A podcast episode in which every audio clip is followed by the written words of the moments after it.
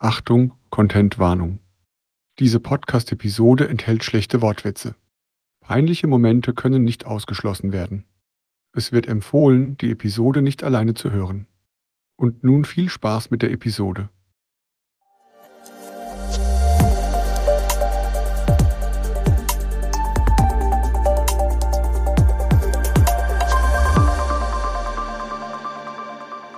Ja, und damit hallo und herzlich willkommen zur 54. Episode des Fokus und Linux Podcasts, aufgenommen am 2. Mai. Und heute haben wir ein Thema, das ich persönlich sehr, sehr spannend finde und auch sagen würde, das könnte so das nächste Rabbit Hole sein. Genauer gesagt, wir reden heute über nix, aber keine Sorge, es wird keine inhaltsleere Sendung. Denn äh, Nix beschreibt nicht nur den drittgrößten der fünf bekannten Monde des Plutos, falls ihr das schon immer mal wissen wolltet, sondern in dem Kosmos drehen sich auch so Begrifflichkeiten wie Nix oder NixOS. Und das wollen wir heute einfach mal ein bisschen näher erarbeiten, worum es da so geht. Das Ganze mache ich natürlich nicht alleine, sondern ich habe mir dazu ein paar originale Nix-Könner eingeladen. Zum einen mal den Martin Weinert. Ja, hallo. Auch bekannt unter dem Namen Hexer in der Community. Schön, dass du mit dabei bist. Ja, gerne. Und einmal haben wir den Felix Breitenstein mit dabei. Moin. Genau, oder auch als Fließ in der NixOS Community bekannt. Schön, dass ihr da seid. Ich freue mich wirklich sehr, dass wir mal die Gelegenheit haben, heute über ein wirklich spannendes Thema zu reden. Ist jetzt natürlich nicht so das klassische Thema, das ich jetzt im Enterprise-Segment so sehen würde. Aber ich finde das einfach sehr, sehr spannend und ähm, ja, wie ihr zu der Begeisterung für dieses Thema gekommen seid, das können wir gleich einleitend mal beantworten. Mich würde mal interessieren, was begeistert euch an dem Thema Nix? Wie seid ihr da so reingekommen? Und vielleicht beginnen wir gleich mal mit dir, Felix. Was war dein Einstieg in das Thema? Oh, mein Einstieg war erstaunlich holprig. Also ich habe vorhin extra nochmal irgendwie äh, alte Tweets rausgekramt. Ich habe 2016 das erste Mal versucht, Nix auszuinstallieren auf meinem Zweitlaptop damals und bin kläglich gescheitert und habe irgendwie nur ein paar Tage durchgehalten und habe das dann irgendwie die kommenden Jahre irgendwie noch äh, ein, zweimal versucht und final Klick gemacht hat es dann 2019, als Martin mit mir zusammen meinen neuen Mail-Server aufgesetzt hat. Und dann wurde ich halt irgendwie ein bisschen in die Hand genommen und habe irgendwie ein bisschen Tutorials gelesen und mich wirklich mal hingesetzt und irgendwie versucht, es zu lernen und halt bin irgendwie dran geblieben und dann macht es irgendwann Klick und äh, jetzt will ich eigentlich nicht mehr zurück. Also mittlerweile läuft alles bei mir auf NixOS und ich bin sehr glücklich. Es funktioniert einfach. Ja, spannend. Da müssen wir auf jeden Fall später mal in die Tiefe gehen, weil ich habe das jetzt schon hier und da mal auf dem, auf dem Desktop gesehen. Und ihr werdet ja auch nicht müde, Leute für das Thema zu begeistern, was ich jetzt nicht negativ meine. Ich meine das sehr, sehr positiv. Also ich kann mich auch dran erinnern, dass ich neulich mal ähm, im, im Hackspace Darmstadt war, wo ihr beide ja auch anzutreffen seid und einen Zweitlaptop mit dabei hatte. Und ich muss zugeben, das war eine sehr interessante kleine Install-Party, die wir da gestartet haben, die wir auch noch mal fortsetzen müssen. Und das Ganze auf dem Server zu betreiben, das ist, glaube ich, auch nochmal ein sehr spannendes Thema. Da kenne ich nicht so viele Leute, die das machen, aber da können wir ja später noch mal näher drauf eingehen. Wie war das denn bei dir, Martin? Wie bist denn du in das Thema Nixo reingekommen? Tatsächlich auch 2016 über NixOS. Und äh, ja, ich habe auch geflucht. Und ich sehe das auch immer wieder auf Social Media, dass Leute, die anfangen und die nicht an die Hand genommen werden, irgendwie fluchen, weil das ist halt ein Einstieg, der scharfe Kanten hat, natürlich irgendwo, wenn man nicht weiß, worauf man sich einlässt. Ähm, ich habe dann, ich sag mal, Ende 18 äh, mein vorheriges Laptop dann final auf NixOS umgebaut und bin seitdem her auch nicht zurückgegangen, sondern nur vorwärts. Ich bin dann irgendwann in 2019 Committer geworden für das Nix Packages Repo und äh, seitdem halt dabei. Genau, und wir äh, haben halt eine lebhafte Community quasi im Hackerspace entwickelt. Und da gibt es viele Leute mittlerweile, die, die advocaten dafür einfach. Das mache ich gar nicht selber mehr. Da kommen mir andere Leute echt zuvor. Ja, sehr schön. Also ich finde auch, da brauchst einfach Leute, die das in die Welt hinaustragen und andere Leute einfach mal davon über, überzeugen und das einfach mal demonstrieren, weil ich glaube, das spricht ja auch für, für sich, wenn man mal so eine Installation gesehen hat und ein Update das Ding zerschossen hat und weiß, das ist mit dem Reboot getan. Das hatte zumindest für mich damals einen großen Aha-Effekt und von daher bin ich auf jeden Fall gespannt, da noch mehr drüber zu erfahren heute. Ich würde behaupten, ich habe gerade so ein bisschen an der Oberfläche gekratzt letzte Woche und jetzt bin ich mal gespannt, was ich heute von euch alles noch lernen kann. Vielleicht beginnen wir mal so, bevor wir in die Geschichte und die einzelnen Themen eingehen. Ich glaube, wenn man, wenn man mehrere Leute fragt, was sie unter Nix verstehen, dann gibt es verschiedene Antworten. Und wenn ich es richtig verstanden habe, dann gibt es ja vor allen Dingen vier Bedeutungen, die in dem Zusammenhang mit Nix genannt werden. Welche sind das denn? Was sind denn für euch die vier elementaren Bestandteile davon? Äh, der Begriff Nix ist halt irgendwie, äh, wird für mehrere Dinge benutzt, was halt manchmal auch in der Community zu Verwirrung führen kann. Und deswegen fangen jetzt Leute in der Community langsam an, Dinge halt irgendwie spezifischer zu benennen, um halt dieses Teekästlichen aus der Welt zu räumen. Es gibt zum einen äh, die Nix Lang, das ist die eigentliche Programmiersprache.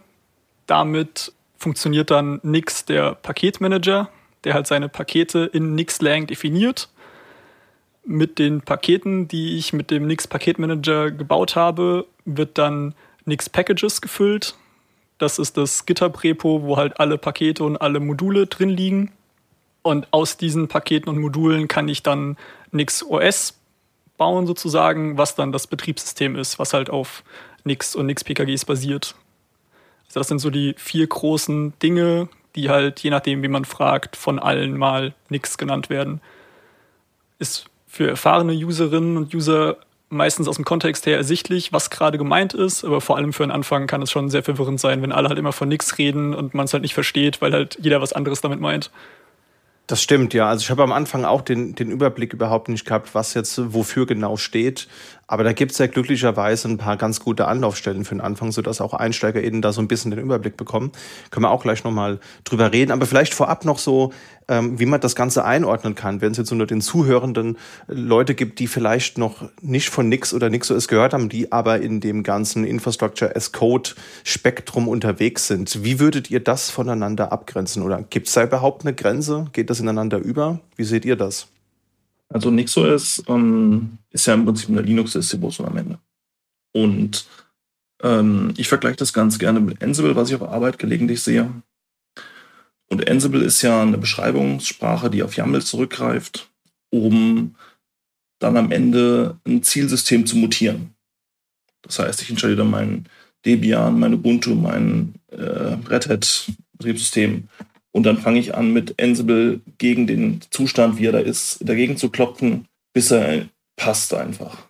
Der Ansatz von NixOS ist halt ein anderer. Dadurch, dass NixOS mit Nix integriert ist, kommt im Prinzip das komplette System aus einer Hand.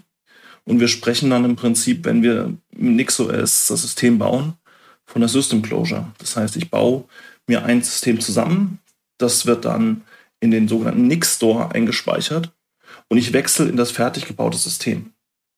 Das heißt, das System ist immutable zu dem Zustand dann eben und ähm, dadurch wird halt, denke ich, ein besser kontrolliertes Ergebnis erreicht. Immutable ist ein gutes Schlagwort. Diese Distributionen, die sind ja auch ziemlich in Mode gerade. Also ich glaube, so Dinge wie Fedora Silverblue, White, habt ihr bestimmt auch schon mal gehört. Wir haben bei OpenSUSE Micro OS, es gibt Slim Micro, ähm, Core OS ist so ein Thema, SUSE ALP ist auch in aller Munde. Ähm, wo würdet ihr die gegenüber NixOS einordnen? Also NixOS ist hat zwar auch Generationen, wenn ich das neu baue und ich kann dann, wenn was schiefgegangen ist, wieder in die Generationen zurück und sozusagen einen Rollback machen. Diese Generationen beziehen sich aber nur auf Dinge, die in meinem Nix-Store liegen, also Pakete, die ich gebaut habe und Konfigurationsdateien, die erzeugt wurden, räumt mir aber nicht den Rest der Festplatte auf. Also wenn ich jetzt irgendwas habe, was einfach wahllos Dinge in mein Home-Dir zum Beispiel speichert, was ja viele Programme irgendwie gerne machen, dann kriege ich das nicht weg, wenn ich einfach irgendwie meine Generation eins zurücksetze äh, und dann irgendwie das boote, sondern es verändern sich halt nur meine Config-Dateien und meine installierten Programme, die halt wirklich aus nix PKGs raus installiert wurden. Aber ich kriege damit nicht mein System wieder sauber.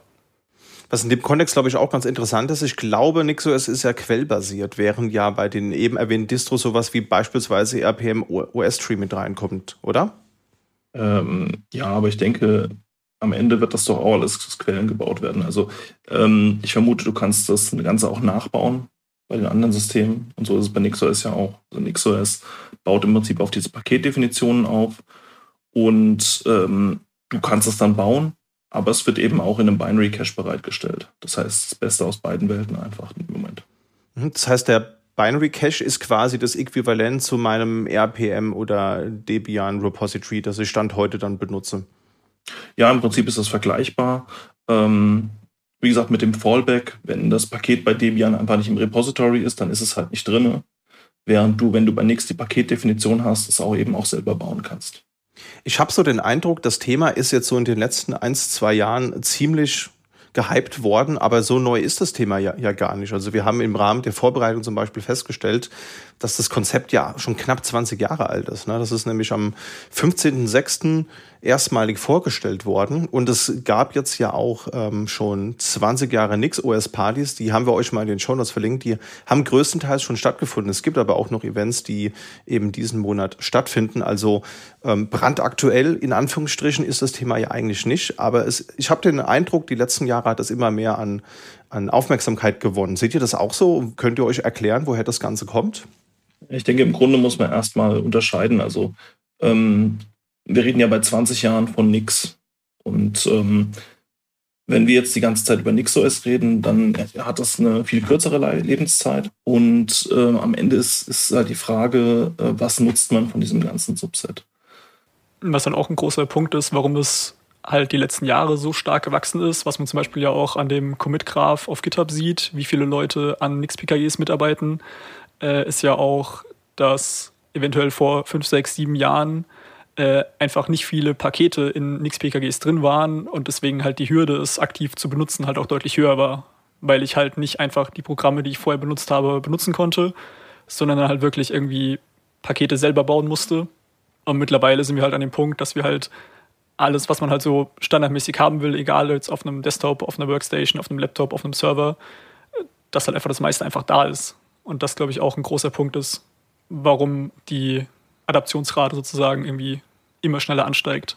Und es sind ja eben auch nicht nur Pakete. Also ich glaube, ähm, das erste NixOS-Release war ja so Ende 2013 und seitdem ist der Uptick halt richtig hochgegangen, weil ein Paket ist das eine, aber wenn man das Ganze laufen lassen will, dann braucht man ja auch irgendwie ein halbwegs solides Runtime-Environment. Das heißt, irgendwie muss ein Home-Verzeichnis erstellt werden, da muss zum Beispiel eine System-Unit geschrieben sein, ähm, da muss die Config irgendwie sinnvoll abstrahiert sein das ist das, was eben das NixOS-Modulsystem eben anbietet. Und das ist, ich denke, das könnte einer der Main Puls sein. Kommt das denn häufig vor bei euch im Alltag, dass ihr euch Pakete selbst bauen müsst oder reicht das für euch vollkommen aus, Dinge zu, zu konsumieren?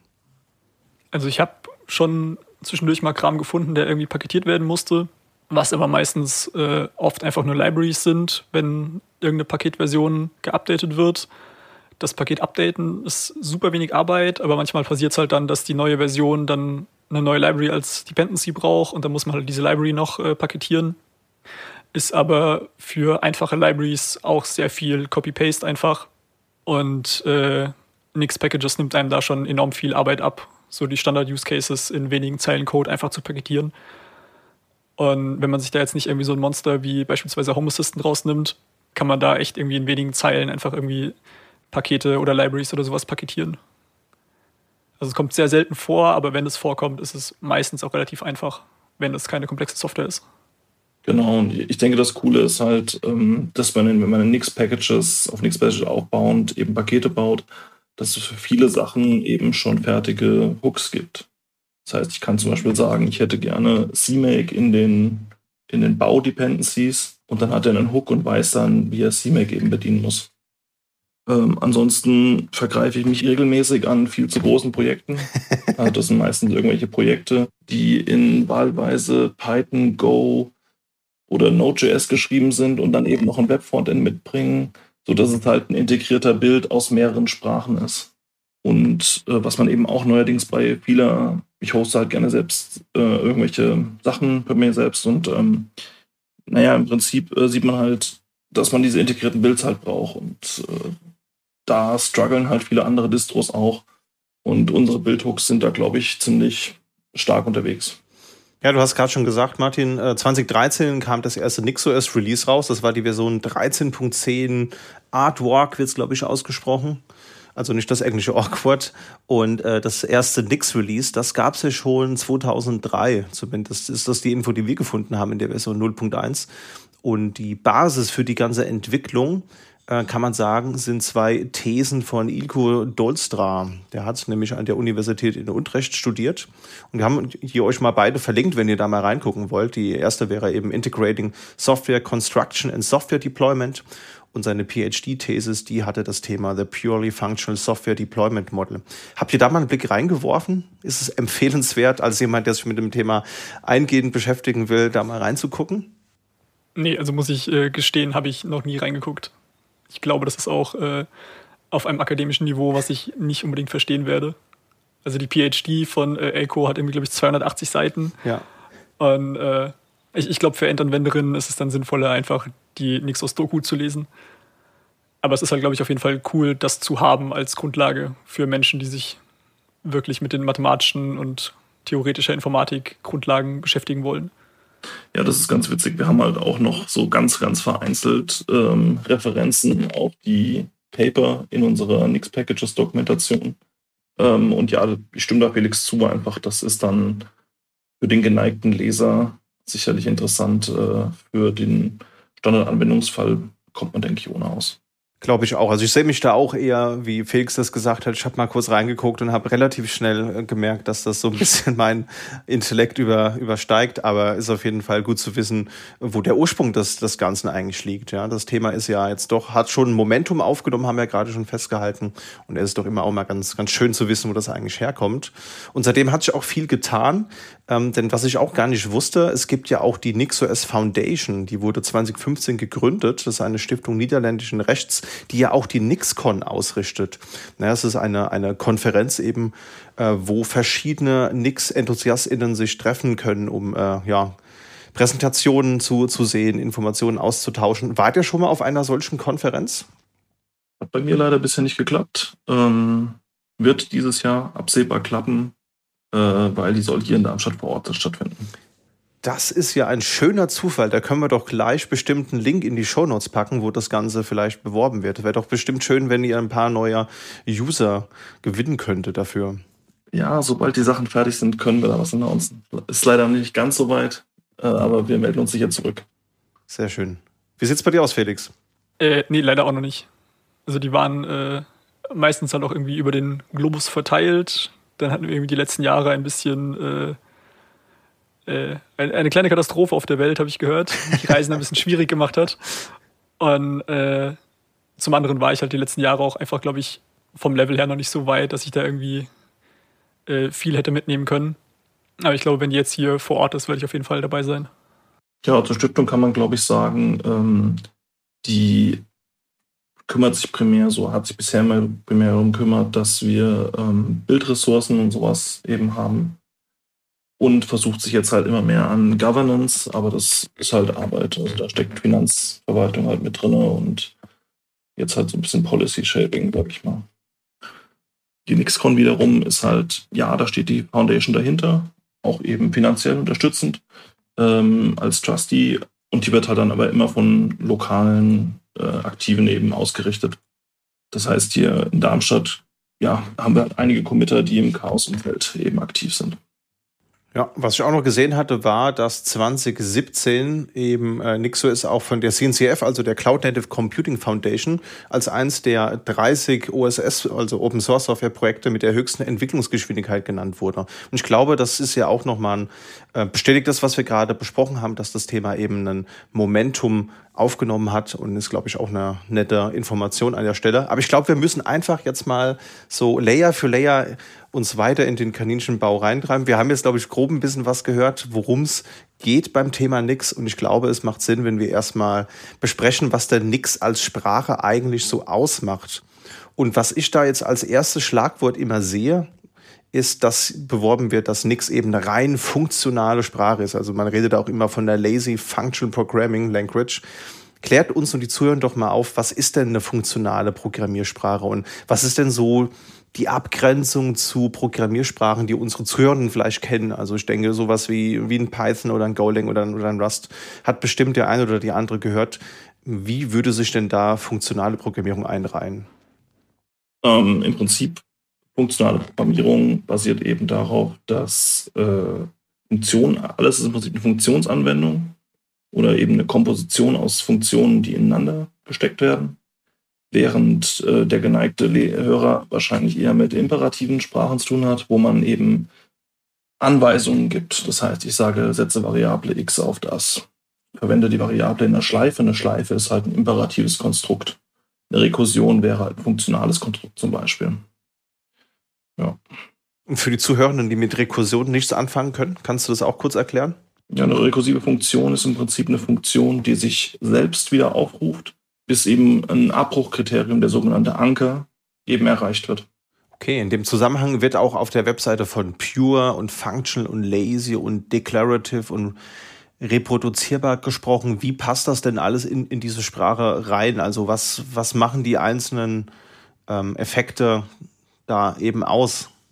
Also unter Pure verstehe ich im Prinzip, dass Nix sich um ein sauberes Build-Environment kümmert, das immer wieder gleich aussieht und dementsprechend auch zu einem gleichen, vergleichbaren Ergebnis, reproduzierbaren Ergebnis halt führt.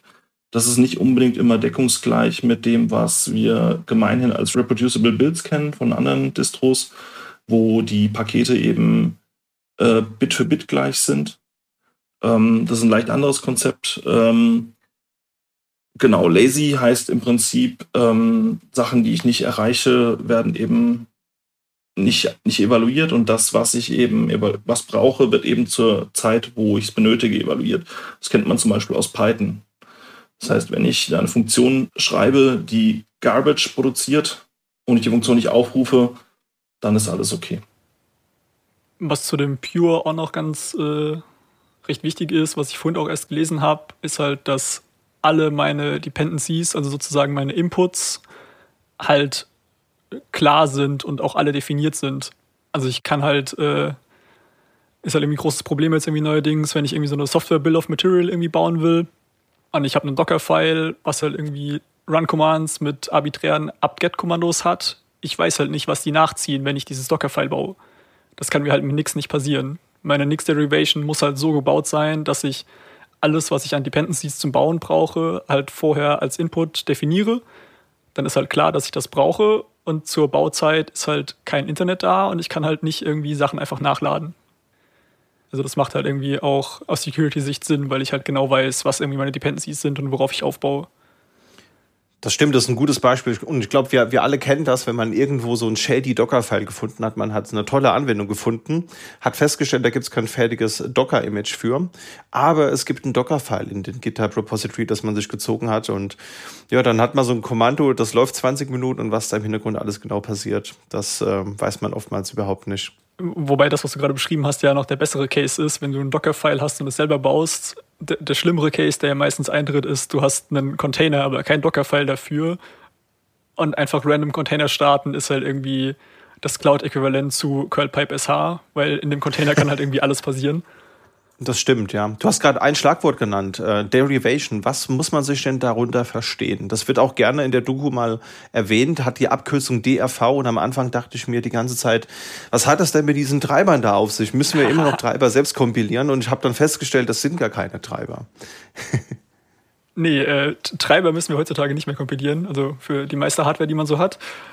Äh, eine Derivation ist äh, einfach nur mein, meine evaluierte Nix-Lang. Also wenn ich jetzt irgendwie ein Paket definiere, habe ich halt einen File, wo halt mein Paket drin beschrieben wird, mit meinen Inputs und meinen Bauanweisungen und mit den Outputs und mit ein bisschen Metadata. Und äh, wenn ich das evaluiere durch Nixlang und das bauen lasse, dann kommt halt am Ende eine Derivation raus. Die wird dann gechecksamt und kriegt dann so einen super langen Hash, der dann in meinem Nix-Store landet auf meiner Platte. Und ähm, diese Derivation ist halt, hat halt diese ganzen Eigenschaften, die Martin gerade schon beschrieben hat. Also, dass sie reproducible ist und dass sie halt irgendwie gehasht ist. Und wenn ich sie halt einmal gebaut habe, ist sie halt durch den Hash irgendwie auch identifizierbar. Und ich könnte sie, dir dann die Derivation geben und du müsstest dann das Paket nicht nochmal neu bauen. Kurz um das nochmal äh, aufzugreifen. Also die Derivation ist im Prinzip die maschinenlesbare Instanz von einem Paket. Und äh, nicht ganz korrekt, ähm, im Prinzip die, die Derivation enthält schon den Output-Pfad, wo ein Paket im Nix so nachher landet. Und da der Output-Pfad ja im Prinzip ein Hash über die Sources enthält, wird eben nicht die komplette Derivation gehasht, sondern nur ein Teil, der im Prinzip die, die Quellen und die Bauanleitung definiert. Das bedeutet halt auch immer wieder, wenn ich die Bauanleitung ändere oder wenn sich eine Derivation von einem Quellpaket ändert, dann muss ich eben mein Paket auch neu bauen. Das ist halt die Bedeutung von Input-Hash an der Stelle. Das heißt, wie spielen da Abhängigkeiten mit rein? Kann ich mir das so vorstellen? Ich habe eine spezifische Anwendung, die hat verschiedene Bibliotheken als Abhängigkeiten in spezifischen Versionen. Das baue ich dann, dann habe ich meine fertige Derivation mit einem, mit einem Hash. Und wenn sich jetzt aber irgendwas an der Anwendung ändert, zum Beispiel die Bibliothek, die ich referenziere, da gibt es eine neuere Version von, oder die Applikation, die ich da installieren möchte, da gibt es eine neuere Version von, ähm, dann wird daraus dann eine neue Derivation gebaut, weil sich eine der Komponenten geändert haben. Genau, so ist das. Ja, okay, das ist schon mal gut zu wissen. Hat im Prinzip auch den, den Nebeneffekt, dass wenn sich da unten die glibc oder sowas ändert, wir bauen unglaublich viel neu.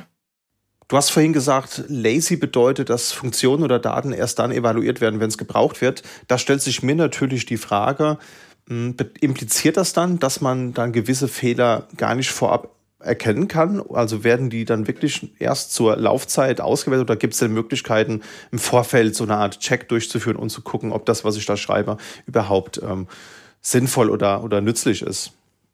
Ich kann ja im Prinzip versuchen, das, was dies schon gesagt hat, eben das, meine Bauanleitung zu instanzieren. Und ähm, dann wird da alles eben, was tatsächlich in den Bild eingeht, evaluiert. Und wenn was nicht verwendet wird, dann fällt es halt hinten runter. Und ist jetzt Nix als Sprache etwas, das lediglich im, im NixOS-Kosmos stattfindet oder kann ich damit auch ganz normale Anwendungen programmieren? Also könnte ich jetzt in der Sprache auch eine normale Kommandozeilenanwendung programmieren oder eine GTK-Applikation oder was auch immer ich gerne programmieren möchte? Ist es eine universelle Sprache auch? Äh, nee, das ist, also ich vermute, Leute können damit viel machen. Ich habe zum Beispiel mal jemanden gesehen, der hat äh, Advent of Code in Nix gelöst. Ähm, das ist schon Bild, aber ähm, Nix ist, ist halt nicht an dem Punkt, glaube ich, wo du jetzt sagen kannst, ich möchte jetzt libgtk linken oder sowas. Sondern das ist halt für sich selbst, in sich selbst, für die Paketdefinition da, in erster Linie. Worum geht es bei Advent of Code für die zugeneigten Zuhörenden? Ähm, das ist so ein ähm, Projekt, was immer im Dezember stattfindet, im Advent. Und da werden halt aufbauend Programmier-Challenges gestellt, die dann von einer großen Internet-Community gefeiert und gelöst werden. Und äh, meine Erfahrung war damit, dass das so spätestens 10 bis 15 Tage rein so viel Zeit kostet, dass es einfach super krass hinten runterfällt. In der Vorbereitung oder im Mitmachen? Im Mitmachen tatsächlich. Du machst es doch, glaube ich, immer, Felix, wenn ich das richtig in Erinnerung habe. Zumindest sehe ich bei dir immer im Advent so äh, Tweets auf Social Media beziehungsweise äh, Tröts. Ähm. Also ich habe, äh, während ich noch studiert hatte und viel Zeit hatte, habe ich das auch mal gespielt. Aber ich habe da auch die gleiche Erfahrung wie Martin gemacht, dass es halt äh, spätestens nach einer Woche bei mir die Komplexität der Aufgaben so eskaliert, dass ich da halt irgendwie mehrere Stunden am Tag für brauche. Und das ist mir dann doch irgendwie zu viel Arbeit pro Tag, vor allem irgendwie so in der Vorweihnachtszeit, wo dann doch irgendwie auch noch anderer Zeug ansteht. Aber wird halt gerne von vielen Menschen im Internet benutzt, um es irgendwie mit einer neuen Sprache irgendwie zu lösen, die sie gerade irgendwie lernen wollen. Oder halt auf einem möglichst äh, obskuren Weg irgendwie zu lösen. Aber ich habe mich davon losgesagt, weil ich realisiert habe, dass ich eh nie mehr als ein paar Tage schaffe und deswegen spiele ich da jetzt gar nicht mehr mit. Ja, ja, ist vermutlich sinnvoll. Man hat ja anderes zu tun. Man muss ja ähm, Pakete paketieren für Nix Packages. Ja. Was mich auch zum nächsten Thema bringt. Und zwar, jetzt haben wir ein bisschen darüber gesprochen, dass es Nix als Sprache gibt, aber Nix bezeichnet ja auch das Bildtool beziehungsweise den Paketmanager. Und äh, da hast ja du vor allen Dingen viel Erfahrung mit, Martin. Du ähm, bist ja auch wild immer am, am Paketieren. Was hat's denn da so auf sich? Wie, wie muss ich mir Nix als Paketmanager vorstellen? Gibt es das nur für, für NixOS oder kann ich das auch auf anderen Plattformen nutzen? Äh, tatsächlich kann man Nix auf echt vielen Plattformen mittlerweile nutzen. Es, äh, die gängigen Sachen, die wir haben, sind eben Linux und Darwin, also macOS. Ähm, da haben wir auch einen recht großen Cache, den wir mit Binaries befüllen. Ähm, es gibt aber Leute, die Nix auch eben unter Arch Linux verwenden, unter Debian verwenden ähm, auch Leute, die das unter DSL nutzen oder eben auf irgendeines der BSDs portiert haben. Genau, und wie wie das schon anklingt, im Prinzip, ich kann das auf Debian verwenden. Ich kann das parallel zu einem existierenden Systempaketmanager verwenden. Was eben einfach daran liegt, ähm, dass Nix nicht in den File System Hierarchy Standard Pfaden rumspukt, sondern eben unter slash nix slash store seinen eigenen Store hat. Und ähm, Executables zum Beispiel werden einfach dann in den Pfad, in den Systempfad reingelinkt, sodass man alles, was installiert ist, eben auch ausführen kann. Habt ihr das mal ausprobiert, nichts als Paketmanager parallel auf einem Debian oder sowas zu betreiben? Ich habe das schon oft gelesen, aber habe es selbst noch nicht ausprobiert.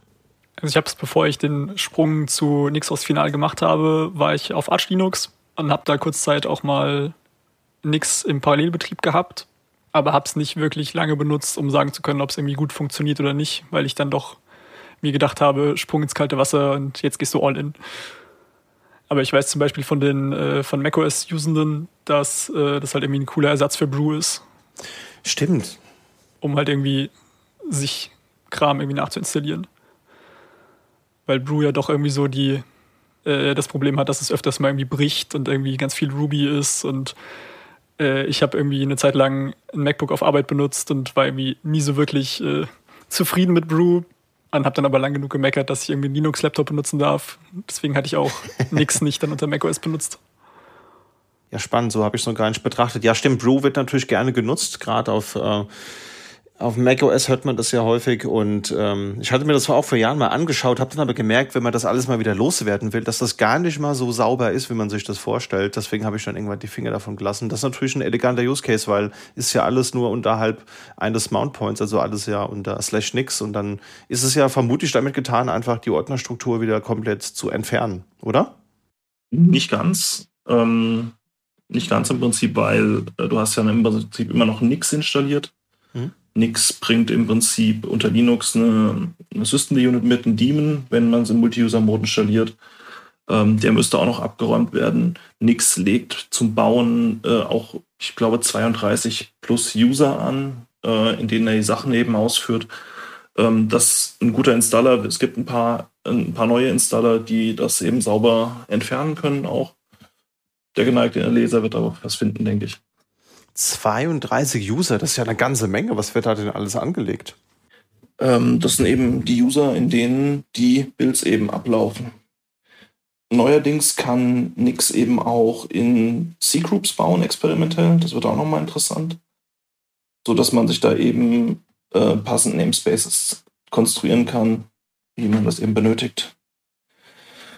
Genau, dann habe schon was zum Multi-User-Mode erzählt. Im Prinzip kann man Nix eben auch als Single-User installieren. Das heißt, ich habe irgendwie Zugang auf eine Maschine per SSH und dann kann ich mir das Nix Single-User installieren. Ähm, ich sage mal mit der Einschränkung, dass der User unprivilegierte User-Namespaces aufmachen muss, können muss. Also, weil im Prinzip äh, Nix erwartet, dass sein Store unter slash Nix slash Store ist und äh, das ist, glaube ich, etwas Unumstößliches aus irgendwelchen Gründen. Okay, gut, dann nehmen wir mal an, ich habe mir das installiert, parallel habe mir ein Pakete installiert. Wie sieht es denn aus mit dem Thema Konfiguration? Kann Nix da auch helfen oder muss ich da nach wie vor klassisch Konfigurationsdateien über ein anderes Tool oder manuell pflegen? Also wenn es wirklich nur um Pakete geht, dann gibt es da aktuell experimentell ein Tool, das nennt sich Nix Profile, Nix Leertaste Profile, mit dem eben äh, eine Menge an Paketen unabhängig voneinander eben getrackt werden können. Das ist aber eben ein imperativer Ansatz. Was einige Leute nutzen unter, unter anderen Linux ist, Home Manager. Also wenn ich nichts ja auf eine, ein fremdes System installiere, will ich ja nicht das System damit managen, aber ich möchte zum Beispiel mein Home Environment damit pflegen. Oder eben im Prinzip das Environment mitnehmen, was ich auf anderen Maschinen eben auch schon konfiguriert habe. Und dafür eignet sich das eigentlich auch ganz gut. Das heißt, für diese ganzen Dot-Files beispielsweise, dass ich mir die nicht manuell anlegen muss und da meine Profile und Informationen hinterlege, wie ich denn gerne hätte, wie mein Git-Client oder mein was auch immer Programm funktioniert. Ja, genau. Oh, okay, spannend. Da müssen wir später auch nochmal näher drauf eingehen. Das klingt auf jeden Fall interessant. Wie sieht das denn jetzt aus? Ähm, ihr habt jetzt ja gesagt, es gibt eine Abhängigkeitsüberwachung dadurch, dass das ganze Jahr per Hashwert und für jedes Paket äh, durchgeführt wird. Das soll ja so die, die, äh, die große Dependency-Hölle verhindern. Ähm, aber impliziert das nicht auch, dass ich dann einen deutlich höheren Festplattenverbrauch habe? Weil ich habe ja dann im schlimmsten Fall, habe ich ja zehn Anwendungen, die eine gewisse Bibliothek benutzen, vielleicht in unterschiedlichen Versionen. Ne? Kennt man ja, man hat irgendeine Anwendung, die braucht Bleeding Edge Bibliothek, eine andere vielleicht nicht. Hm, ist das ein realistisches Problem? Also dein Nix-Store kann auf jeden Fall schon sehr groß werden. Also auf sehr kleinen, äh, vor allem auf so Embedded-Geräten kann es auch irgendwie ein Platzproblem werden, dass der Nix-Store da einfach nicht drauf passt. Aber äh, alles, was von mehreren Paketen benutzt wird als Dependency, wird halt untereinander gehardlinkt, soweit ich weiß. Also da hast du dann schon mal äh, keinen Festplattenverlust, wenn du irgendwie Pakete mehrmals brauchst. Und es gibt auch einen Garbage Collector, der halt dein Nix-Store aufräumt, wenn Pakete irgendwie nirgendwo mehr verlinkt wurden. Also niemand die als Dependency braucht, dann werden die halt auch regelmäßig weggeräumt. Das kann man sich einfach irgendwie als Cronjob irgendwie im Hintergrund laufen lassen auf seiner Maschine und dann ist das eigentlich für heutige Verhältnisse eine akzeptable Menge an Speicherplatz, die da verbraucht wird. Ja, persönlich verwende ich meinen Nix so in der Regel auf ZFS. Und was ich da halt beobachte, ist, dass ich eine Compress Ratio über 3 hinbekomme für den Nixor. Das heißt im Prinzip, ich kann einmal auf der Blockebene das deduplizieren natürlich. Aber wie ich halt auch schon gesagt habe, Hardlinking ist ein Thema. Das ist Nixstore Optimize, heißt das. Unter Nixos gibt es da eben eine Moduloption, wo man das anmachen kann als regelmäßiger Job. Und dann eben die Garbage Collection. Und die Garbage Collection, die funktioniert im Prinzip so, dass wenn ich eine Generation baue, eine Systemgeneration baue zum Beispiel, ähm, solange die irgendwo referenziert ist, zum Beispiel in deiner Bootloader-Konfiguration, gilt die so ein bisschen als, äh, als Garbage Collector Anker. Die Refer ist ein, ist ein, ein geht sogenanntes Garbage Collection Route und referenziert von da aus Pakete raus durch den Store, die eben gehalten werden müssen. Und wenn ich jetzt Garbage collecte, dann, ähm, also das können auch im Prinzip Projektroutes sein am Ende. Das ist, ist nicht relevant. Ähm, wenn ich jetzt Garbage collecte, dann läuft er eben über alle Sachen drüber, die nicht mehr an irgendeinem Root hängen. Die können weg. Alles, was transient ist im Prinzip. Und wenn ich dann noch mehr Platz frei machen möchte, dann kann ich mir halt diese Garbage Collection Routes vornehmen. Dann kann ich zum Beispiel sagen, äh, löscht mal alle Generationen, die älter als 30 Tage sind. Und dann sage ich, jetzt kannst du alles wegschmeißen, was kein Garbage Collection Route mehr hat. Und dann fliegen die mit weg. Im Prinzip ist das alles echt gut managebar, sag ich mal. Das heißt, so Pi mal, mal Daumen, wie, wie groß ist denn so bei euren Systemen so der NixOS Store? Also ihr benutzt ja auch beide auf dem, auf dem Desktop, soweit ich weiß. Was sind da so grobe Größen, mit denen man rechnen kann? Weil ihr meinte, das sind so übliche Größen. Hier wird jetzt live recherchiert im Hintergrund. Ich sehe, wie wild auf der Tastatur getippt wird und ein DF-H gemacht wird. Das ist absolut richtig. Ähm, also auf meinem Desktop muss ich fairerweise sagen, das ist eine Maschine, wo ich super viel baue. Ähm, ist mein Nix-Store ungefähr knapp unter 200 Gigabyte groß. Okay. Aber ich kann halt auch sagen, im Prinzip auch ein System, wo ich nicht baue oder so, ähm, fängt der nach der Installation mit 2,7 Gig oder sowas an. Und wenn ich mehr Generationen, mehr Funktionalität halte, vielleicht habe ich dann irgendwann 10, 15 Gig. Aber man muss halt auch sehen, ähm, da ist alles drin. Alles, was außerhalb vom Nixstore ist, ist am Ende irgendeine Art von State oder eben eine Konfiguration oder eine System-Unit, die rausgelinkt wurde aus dem Nixstore. Ja, also ich hätte jetzt auf meinem Desktop zum Beispiel gerade mal nur 40 Gigabyte im Angebot für meinen Nixstore. Aber hängt halt auch davon ab, wie viele Generationen ich aufheben will was Martin halt gerade gesagt hat, wenn ich nur wenige Generationen aufhebe, fallen halt Dinge im Nix-Store relativ schnell raus und können halt weg garbage collected werden. Oder wenn ich halt Paketmaintainer bin und halt viel baue, liegen da halt allgemein immer viele Pakete rum, die ich halt gebaut habe, um Updates zu testen oder sowas. Ist es sinnvoll, sowas über mehrere Maschinen zu, zu scheren? Wenn man jetzt sagt, man hat jetzt so einen Pool bestehend aus, ich sage jetzt mal fünf Desktops, die man benutzt, ist es sinnvoll, diesen Store dann zu teilen oder sollte das jedes Mal dupliziert bei jedem Rechner einzeln auf der Platte liegen? Also im Prinzip äh, muss man halt Folgendes beachten. Das ist keine Best Practice, aber zum Beispiel können, kann eine Build Derivation eben auch Secrets enthalten. Mhm. Das ist was, wovor man auch an vielen Stellen gewarnt wird. Dann muss man aufpassen, dass man die eben nur auf Trusted Maschinen baut. Aber grundsätzlich, ähm, ja, es macht Sinn. Also wer viele Bildressourcen hat, kann eben nichts unterstützen. Future Features heißt Distributed Builds. Und dann kann ich zum einen natürlich sagen, äh, nix, bau mir mal diese Derivation. Und er sucht sich dann einen der Remote-Maschinen aus, die eben die möglichen Fähigkeiten hat, das zu bauen. Und äh, zum anderen, da sagtest du ja im Prinzip, macht es Sinn, das zu teilen? Naja, der, der Punkt ist so ein bisschen, wenn du was Großes baust und ähm, da viele Dependencies geteilt werden, musst du entweder entscheiden, ob deine Maschine, von der du aus du baust, die, die Pakete, Ergebnisse runterlädt und überall wieder passend hochlädt. Oder ob du halt sagst, ich schiebe die Ergebnisse in einen gemeinsamen Store. Da gibt es einige Projekte, ähm, die eben ähm, einen Store eben anbieten, den man dann eben bei den ganzen Maschinen konfigurieren kann. Und dann können die eben aus diesem gemeinsamen Store eben das Benötigte eben rausziehen. Ähm, mein Nix Store ist übrigens gerade 321 Gigabyte groß. Not bad. Das war wohl die Compression, die mich da gelinkt hat. Und das DU hat so lange gedauert. Spannendes Thema. Jetzt habt ihr ja schon ein paar Mal von Generationen und von Rollbacks gesprochen. Wie muss ich mir denn das jetzt so als, als User vorstellen? Also ich installiere mir eine neue Applikation. Wie kann ich dann auf die alte Applikation zurückgehen? Wie hoch ist da der Aufwand? Also du hast deine Configuration Nix, die halt der Entry-Punkt zu deinem System ist, wenn du jetzt NixOS benutzt zum Beispiel. Und darin pflegst du eine Liste von Paketen, die du installiert haben willst. Dann sage ich NixOS Rebuild und dann baut er mir meine komplette Systemderivation. Und jedes Mal Systemderivation bauen legt eine neue Generation an. Und je nachdem, was mein Limit für alte Generationen ist, fällt dann hinten noch eine runter, die dann weggarbage collected werden kann. Und dann kann ich sagen, wenn ich äh, meine Configuration gebaut habe, also mit NixOS Rebuild, kann ich entweder sagen Switch, dann wechsle ich live im laufenden Betrieb in diese neue Generation rein, oder ich sage Rebuild Boot dann wird die halt in mein Nixstore gerendert, wird in meinem Bootloader äh, als Entry angelegt, aber erst beim nächsten Reboot wird sie aktiv. Und um zu wechseln, kann ich halt meinen Rechner rebooten und sehe dann in meinem Bootloader einfach die Einträge mit meinen alten Generationen durchnummeriert, je nachdem, wie viele davon ich halt aufheben wollte. Und kann dann da einfach, wenn ich mir mein System zerschossen habe, äh, einfach im Bootloader eine alte Version laden und dann diesen Stand einfach booten. Das ist auf jeden Fall ein Aha-Effekt, wenn man das mal gesehen hat. Ich habe das jetzt auch mal ausprobiert und äh, habe natürlich äh, bei Experimenten mit dem Home Manager, zu dem wir ja gleich noch kommen, äh, irgendwas zerschossen. Auf jeden Fall habe ich dann einen nicht mehr startfähigen Desktop gehabt und es war einfach mit dem Reboot getan und ähm, konnte dann eben einfach die vorherige Konfiguration nehmen und äh, hatte dann wieder ein funktionales System.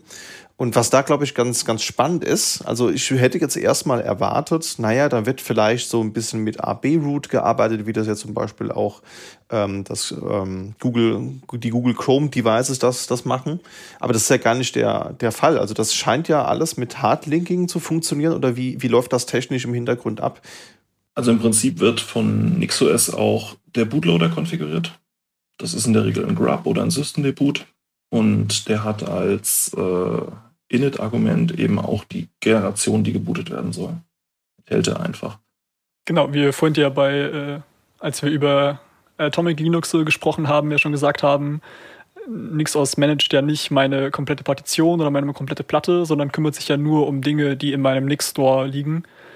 Und dementsprechend könnte ich ja so ein AB-Partition-Setup irgendwie gar nicht richtig realisieren, weil ja die restlichen Daten auf meiner Festplatte bestehen bleiben müssen.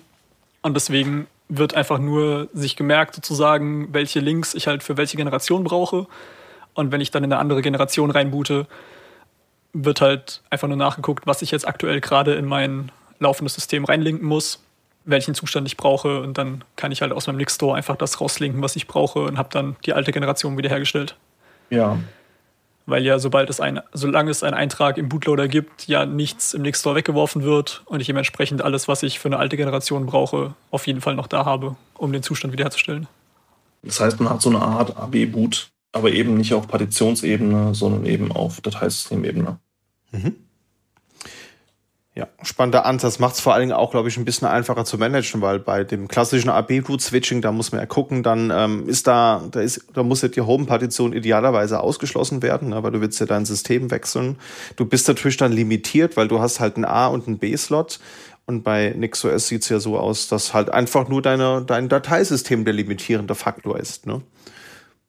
Ja, und irgendwie muss der, der Bootloader auch halt intelligent genug sein, zu merken, anhand irgendeiner Marke, dass irgendeine Installation eben faulty ist. Ich denke, die Steam Deck ist halt so ein ganz populäres Beispiel, wo AB-Boot passiert und du eben State hast, der nicht gemirrored ist. Und es gibt tatsächlich Leute, die haben nichts auf dem Steam Deck und es gibt Leute, die haben nichts auf dem Steam Deck. Sehr gut. Ich sehe da schon die nächsten äh, Produkte Nix Deck. Ne? Also ich glaube, da kann das Marketing noch mal ran. Da sehe ich auf jeden Fall einen Markt für.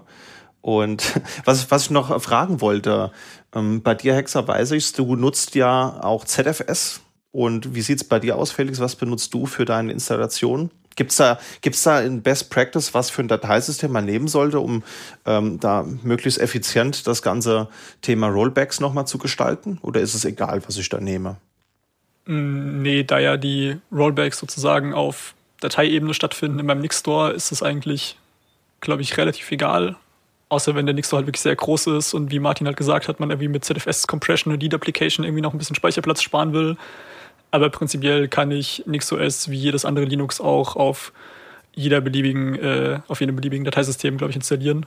Also meine Laptops und Desktops benutzen ganz klassisch einfach X4 und äh, ich benutze ZFS nur auf meinem NAS daheim, um halt RAID damit zu machen. Wieso die, die Wahl auf ZFS bei dir, Martin? Ja, genau, die hat da nicht wirklich was mit NixOS an sich zu tun. Aber was ich halt im Prinzip möchte von meinem Dateisystem ist halt Compression heutzutage, mhm. weil die in der Regel einfach geschenkt kommt. Also ich mache da Vater ZSCD drauf, in einem, in einem Standardlevel, ich glaube drei. Aber was für mich viel wichtiger ist, ist halt, wenn ich irgendwie einen Server betreibe und da irgendeinen Dienst habe, der State hat, zum Beispiel ein Mail-Server ist ganz klassisch, dann möchte ich den halt snapshotten, bevor ich Backup mache. Hm. Und das muss mein Dateisystem halt irgendwie hergeben. Und Bonus ist dann natürlich, wenn das Dateisystem mir sagen kann, dass irgendwo irgendwas faulty ist. Also das ist einfach so ein gutes Gefühl zu wissen, manche Fehler kann ZFS eben abfangen und es sagt mir, wenn es irgendwas nicht kann. Wenn es merkt, dass irgendwas kaputt ist und ich es nicht mehr wiederkriege. Dafür habe ich halt Backups dann. Klingt sinnvoll. Felix, du hast uns vorhin noch ein bisschen was zur Configuration.nix gesagt. Das ist sowas wie die Auto-Exec-Bat der Konfiguration von NixOS. So, so kann man es, glaube ich, grob zusammenfassen. Das ist die Hauptkonfigurationsdatei, wenn ich es richtig gelesen habe. Was steht denn da alles drin? Und dann gibt es doch auch noch so eine Hardware-Configuration.nix. Das sind ja, glaube ich, die zwei wichtigsten Dateien, oder?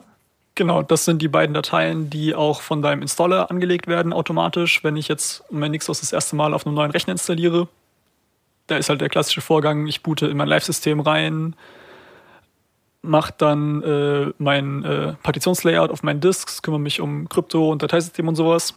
Und dann kann ich ihm sagen, äh, hier ist jetzt meine Partition, installiere mir da mal mein NixOS rein.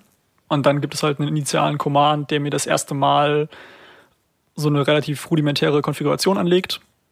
Und das ist halt, wie du eben schon gesagt hast, einmal die Configuration.nix und einmal die Hardware-Configuration.nix. Die Unterschiede sind, die Hardware-Configuration.nix ist autogeneriert, beim ersten Mal beide, aber die Hardware-Configuration nix kann halt auch später nochmal autogeneriert werden. Wenn ich jetzt zum Beispiel noch eine zweite Festplatte eingebaut habe, kann ich einfach sagen, generiere mir nochmal neue Config und der Befehl erkennt, dass ich die Configuration nix schon mal angefasst habe und fasst die nicht mehr an. Aber meine Hardware Configuration nix sollte ich als End-User eigentlich nicht anfassen, weil die halt von diesem äh, Konfigurier-Command äh, überschrieben werden kann weil da drin nur meine Festplatten und meine Partitionen und sowas abgebildet werden. Und meine eigentliche Systemkonfiguration, die ich halt händisch schreibe, findet in der Configuration nichts statt. Und da steht dann nach der Installation relativ wenig drin und fängt mit so Sachen an wie, auf welchem Interface will ich DHCP machen, wie heißt mein User, welche SSH-Keys habe ich meine Authorized Keys-File und ganz wichtig, äh, ich brauche einen Texteditor in meinen Paketen, das ist nämlich auch ein beliebter Fehler, wenn ich irgendwie vergesse, jetzt zum Beispiel Vim in meinem System zu installieren und ich mache einen Rebuild, habe ich in meiner neuen Generation keinen Texteditor mehr und dann kann ich halt meine Configuration nicht mehr anfassen. Deswegen steht auch extra ein Kommentar in der Configuration nichts drin, dass man dran denken soll, auch bitte den Texteditor seiner Wahl damit reinzuschreiben. Sehr gut, ja. Ich war ein bisschen verwundert. Ich habe die Installation mal gemacht über diese äh, ISO beziehungsweise über einen USB-Stick und er ist standardmäßig Nano als Editor vorinstalliert und da begannen ja fast schon wieder die Holy Wars, welchen Editor man jetzt benutzen soll. Ähm, Aber das ist, glaube ich, gar nicht so verkehrt, Nano da als Standard-Editor mit drin zu haben, damit man auch als neuer User sich damit ein bisschen anfreunden kann. Und das ist echt erstaunlich, kann ich sagen, als jemand, der jetzt äh, ein, zweimal diese Datei auch editiert hat, wie einfach es teilweise ist, da Dinge zu aktivieren. Also ähm, SSH aktivieren ist halt im Prinzip eine Zeile, die man aktiviert. Eine, eine weitere oder ein weiteres Argument, wenn man möchte, um auch gleich die Firewall dahingehend zu konfigurieren. Und das war ein absoluter Mindblown-Moment für mich, weil ich mache es bisher so, ich habe hier eine Auswahl an verschiedenen Ansible-Playbooks und Rollen, die ich mal so geschrieben habe und wenn jetzt eins meiner Geräte kaputt geht, naja, dann installiere ich mir halt eine Distro meiner Wahl und führe dann einfach ein Playbook und verschiedene Rollen aus. Die machen dann so Dinge wie VPN-Client, die Applikation installieren, die ich so brauche, Flatpak und so weiter und so weiter. Und das sind da halt einfach nur Einzeiler. Also der Codes, den ich brauche, um ein System, wie ich es gerne hätte, zu konfigurieren, der ist mit nichts wirklich bedeutend geringer. Und das hätte ich nicht gedacht. Also für mich war bisher immer Ansible so der, der, der Goldstandard. Aber das abstrahe ich jetzt nochmal auf eine andere Ebene, weil ich kann zum Beispiel sagen, aktiviere mir Server-Applikation Nginx und konfiguriere gleich die, die Firewall. Und welche das jetzt ist, das müsste ich ja bei einer Ansible-Rolle dann schon wieder berücksichtigen. Ich müsste nämlich entweder Code schreiben, der dann halt eben äh, IP-Tables macht oder eben einen, der Firewall-D macht. Da gibt's einen Fleck für und dann, äh, das, das erschien mir bedeutend einfacher. Also finde ich sehr beeindruckend. Ich denke, der Vergleich mit Ansible ist ja nochmal nett, äh, sozusagen. Im Prinzip bei Ansible machst, führst du ja einzelne Kommandos aus. Du hast halt Roundtrip-Times in der Maschine, von der du deployst und zu der du deployst. Und ähm, dann, wenn du auf der Maschine drauf bist, machst du ja ein Diff gegen was da ist. Und das kostet alles Zeit. Ja. Und nichts kann halt, hat halt den Vorteil, dass es einfach nur evaluieren muss, was sein soll. Weil es einfach volle Kontrolle hat. Und dadurch geht das schnell. Und wenn ich von einem eben in einer entfernten Maschine das Ganze machen möchte, das geht auch, ähm, dann kann ich mich zum Beispiel entscheiden, dass ich am Ende sage, ich kopiere einfach nur die Bildergebnisse rüber. Und auch da ist wieder der Punkt, ich muss es mit nichts vergleichen. Ich muss nur das schieben, was noch nicht da ist. Ähm, aber das geht halt deutlich schneller als Ansible. Das stimmt, ja. Also IAC in reinster Form quasi, könnte man so sagen, da ich ja direkt auf dem System unterwegs bin. Spannendes Thema. Martin, du hast ein bisschen was zu Profilen vorhin angeteasert. Klär uns doch mal auf, was hat es denn damit genauso auf sich? Ja, also erstmal eine Warnung. Ähm, immer wenn man liest, nix, Leertaste, irgendwas, dann ist das die neue CLI, die ist experimentell, die muss man separat aktivieren. Äh, und auch wenn man Flakes hört, experimentell muss man aktivieren. So, mit der Warnung out of the way. Es gab mal, ähm, oder es gibt immer noch eben ein Tool, das nennt sich nix-n, mit dem man imperativ Sachen installieren kann.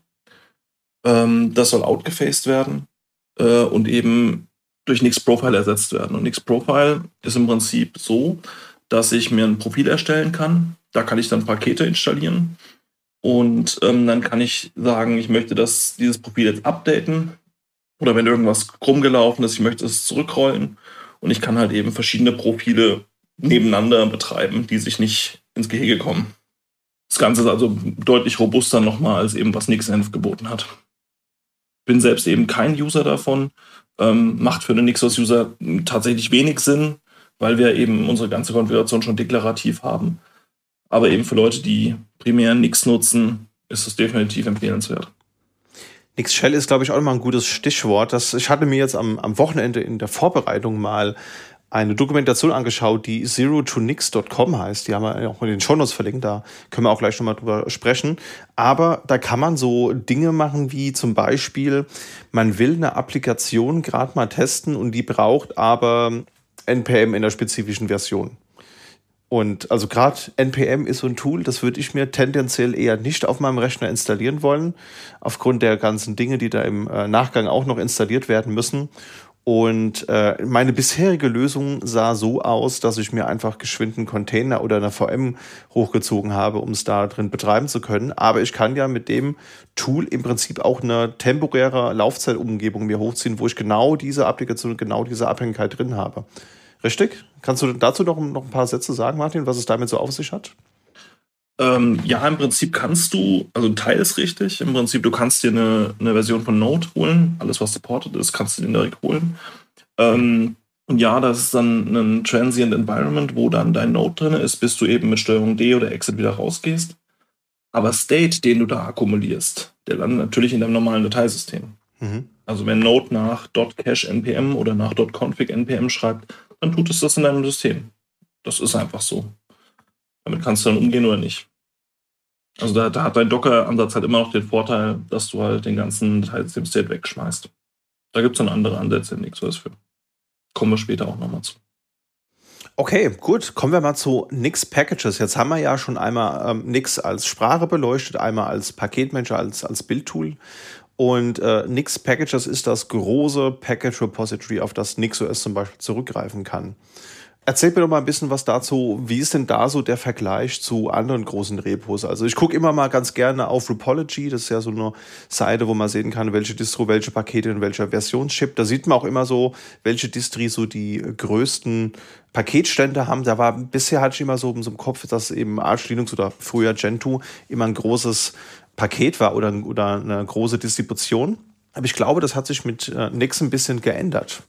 Ja, zum einen ähm, ist bei vielen ähm, gängigen Distributionen der Punkt, dass äh, Pakete in unterschiedlichen Repositories sind. Und Nix Packages ist ja eigentlich ein riesiges Monorepo.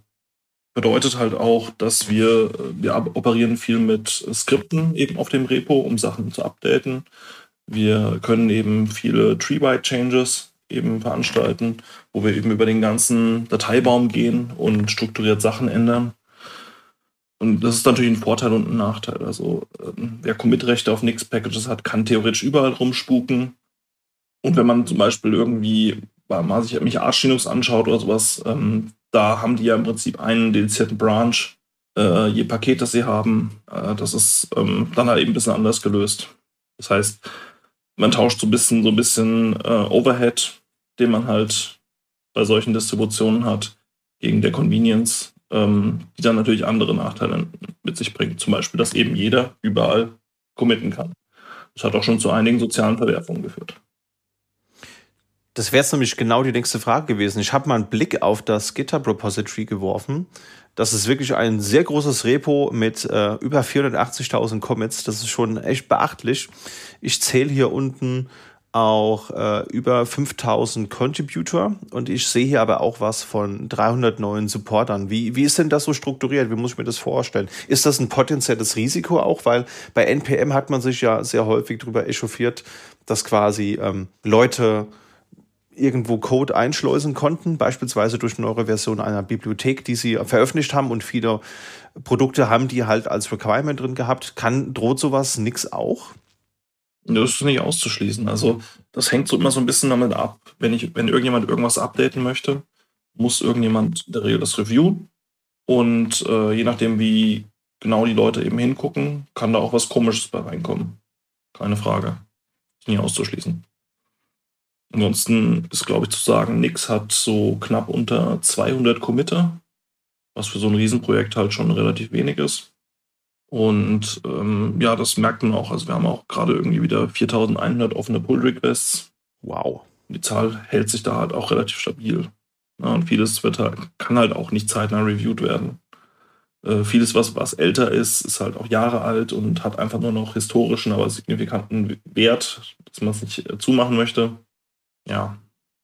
Und manche Sachen sind halt komplex. Also so Module können halt recht komplexe Dinge machen, die halt dann verschiedene Use Cases covern müssen. Und dann gibt es halt wieder Stakeholder an der Stelle, die da halt ihre Meinung abgeben und äh, zufriedengestellt werden müssen. Okay, es gibt da auch so eine spannende Seite, wo man nach verschiedenen Package-Sets auch suchen kann. Und das Konzept war mir bisher noch nicht so ganz bekannt. Vielleicht kann Felix dazu noch ein bisschen was, was sagen. Was jetzt, was muss man sich als, als neuer User als Package-Set genau vorstellen? Äh, genau, das ist äh, auch einer der Gründe, warum zum Beispiel auf Repology unser Count an Packages halt irgendwie so groß aussieht, weil wir halt zum Beispiel alles an Python-Libraries ja auch in Nix paketieren müssen. Und da wir ja mehr als eine Python-Version haben, das halt auch in mehreren Python-Versionen irgendwie bereitstellen müssen. Und dadurch halt auch künstlich sozusagen der Count an Paketen einfach hochgedrückt wird.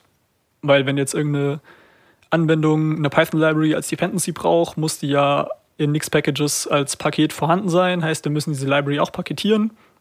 Und dann müssen wir die Library halt einmal für Python 3.11 und einmal für Python 3.10, was glaube ich die aktuellen beiden Versionen sind, äh, paketieren. Gleiches für Haskell, für Node Und dadurch steigt halt einfach künstlich dieser Count an Paketen an.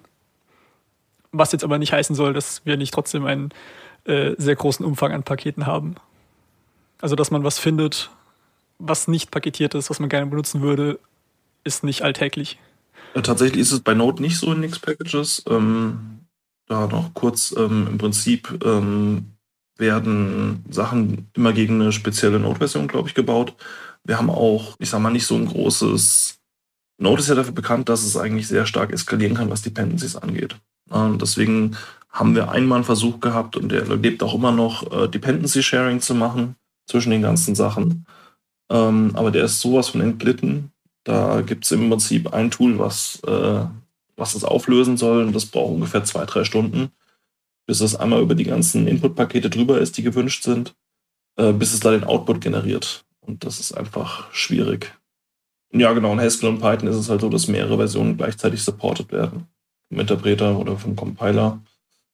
Ja. Aber es ist, ein glaube ich, in anderen Distros eh ähnlich, gerade was Python angeht, wo ich ja mehr aktiv bin. Ich denke auch, das ist ein Problem, das haben andere Distributionen auch. Aber mich würde trotzdem mal interessieren, du bist ja auch Package-Maintainer. Und ähm, erzähl uns doch mal, was, wie ist denn so die Arbeit? Ähm, also, wenn du jetzt neue Programme paketierst oder bestehende aktualisierst, wie sieht so der Workflow aus?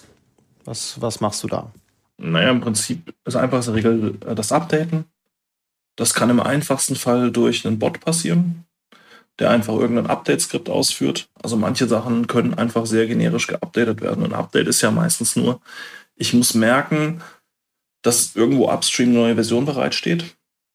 Ich muss dann einmal den Tarball neu runterladen. Ähm, wir hashen das dann, in der Regel mit SHA-256. Und das wird dann halt auch programmatisch geupdatet und von den Bots gepull-requested. Und dann ähm, für Sachen, die ich maintaine, werde ich dann als Reviewer requested. Und dann kann ich mir eben die Änderungen anschauen, kann eventuell schon Bildergebnisse sehen, wo Reverse Dependencies gebaut wurden oder Tests gelaufen gelassen wurden und kann halt eben schnell entscheiden, ob das merchfähig ist oder ob da noch Arbeit reinfließen muss. Genau, und ähm, Pakete kreieren, sag ich mal, ist ein weites Feld. Also es kann sein, dass ähm, da kommt eine Python-Library daher und die hat echt keine Dependencies außer der Standard-Library. Dann ist die in kleiner fünf Minuten paketiert. Dann gibt es halt größere Sachen. Ich maintain zum Beispiel Home Assistant in Nix-Packages. Mhm. Und da ist das ganze Update eben auch geskriptet mittlerweile, weil man da eben mehrere Quellen aus verschiedenen Orten äh, zusammenpullen muss. Und Home Assistant halt auch sehr viele äh, Dependencies hat, Bindings, die wir halt auch paketiert haben. Und da dauert das Update bei mir, naja, halbe Stunde bei einem Major Release. Mhm. Und dann muss ich nochmal das Ganze durchbauen und die ganzen Tests laufen lassen. Und dann schon anderthalb, anderthalb Stunden rum. Ja, oder alternativ, ich maintain auch Firefox gerade. Firefox Source Build dauert halt schon idealerweise so knapp eine Stunde, wenn alles gut läuft. Und äh, wir stellen ihn halt auch für mehrere Architekturen bereit. Also mindestens mal Arch 64 Linux, noch neben x86 Linux und neuerdings auch gegen MuscleLibc. Mhm. Also NixOS ist standardmäßig eben glibc, aber es gibt halt auch Leute, die das gegen Muscle austauschen. Und dann supporten wir halt auch Muscle. Und ähm, ja, da macht es halt Sinn, wenn man viele äh, Bilder hat, die man aus der Ferne steuern kann, damit man Bildjobs irgendwo ablegen kann. Aber irgendwann kommt halt der Punkt, wo du halt, also ein Firefox teste ich halt auch händisch mal. Ja, wir haben zwar einen Integrationstest, ähm, der so Sachen macht wie, öffne mal einen Firefox, ähm, navigier mal auf die Man-Page von Valgrind in HTML. Mhm. Und dann guck mal, ob dieser Text auftaucht und spiel mal dieses Audio-File ab und nimm es auf, was dann abgespielt wurde und gibt es als Output zurück, sodass der Maintainer sich quasi das Audioergebnis, das aufgenommen wurde, anhören kann. Wird auch geguckt, ob das Audioergebnis nicht leer ist oder sowas. Also Integrationstests sind einfach super, super wertvoll. Ähm, das muss man sich im Prinzip so vorstellen. Die Module stellen ja im Prinzip sowas ähnliches wie Ansible-Rollen bereit. Ja? Also ich kann im Prinzip dann einen Service in einer gewissen Art konfigurieren und aktivieren. Und der Integrationstest ist nichts anderes als, wir fahren eine gewisse Menge von VMs, QEMU VMs eben hoch. Die werden mit einem Nixos-System bespielt. Und dann kann ich quasi das Modul da live mir angucken und dann halt ein Testskript schreiben, das zum Beispiel sagt, curl mal den HTTP-Endpunkt und guckt, dass da ein 200er zurückkommt. Ja, und da gibt es halt teilweise richtig sophisticated Tests, wo zum Beispiel bei Vault Warden ähm, mit Selenium interagiert wird. Oh, okay. Da wird halt ein Firefox hochgefahren, der braucht dann ein bisschen mehr RAM. Aber dann wird einmal quasi ein Secret per Web-Oberfläche hinterlegt und dann per CLI wieder rausgeholt. Und das dann, also da hat man schon viele Möglichkeiten, um sich da halt die Arbeit wegzuautomatisieren. Gut, das heißt, du baust erstmal die Dinge lokal und dann kippst du es irgendwo in ein Git-Repo rein, nehme ich mal an, und dann habt ihr irgendwo eine Farm hinten dran, wo dann Runner äh, laufen und die Dinge testen. Oder wie sieht eure Infrastruktur aus? Ich, ich habe tatsächlich jede Menge Working Trees für Sachen, die ich regelmäßig anfasse. Ansonsten Feature Branches. Und wenn ich die selbst gebaut habe und einigermaßen happy bin, pushe ich die, mache einen Pull-Request auf und dann läuft unsere CI drüber, unsere kleine CI, die halt guckt, dass alles evaluiert noch danach. Dass äh, ich nicht irgendein anderes Paket, was offensichtlich jetzt nicht mehr funktionieren kann, kaputt gemacht habe in, in der Evalu Evaluationsphase. Ähm, die CI merkt dann zum Beispiel automatisch, hat das Ding einen Test definiert. Also du kannst an ein Paket einen Test anknüpfen. Und dann wird der halt laufen gelassen im Hintergrund. Du siehst das Ergebnis von dem Test. Mhm. Also du kannst das komplette Log dann einfach browsen, eben auch praktisch für den Fehlerfall. Spannend.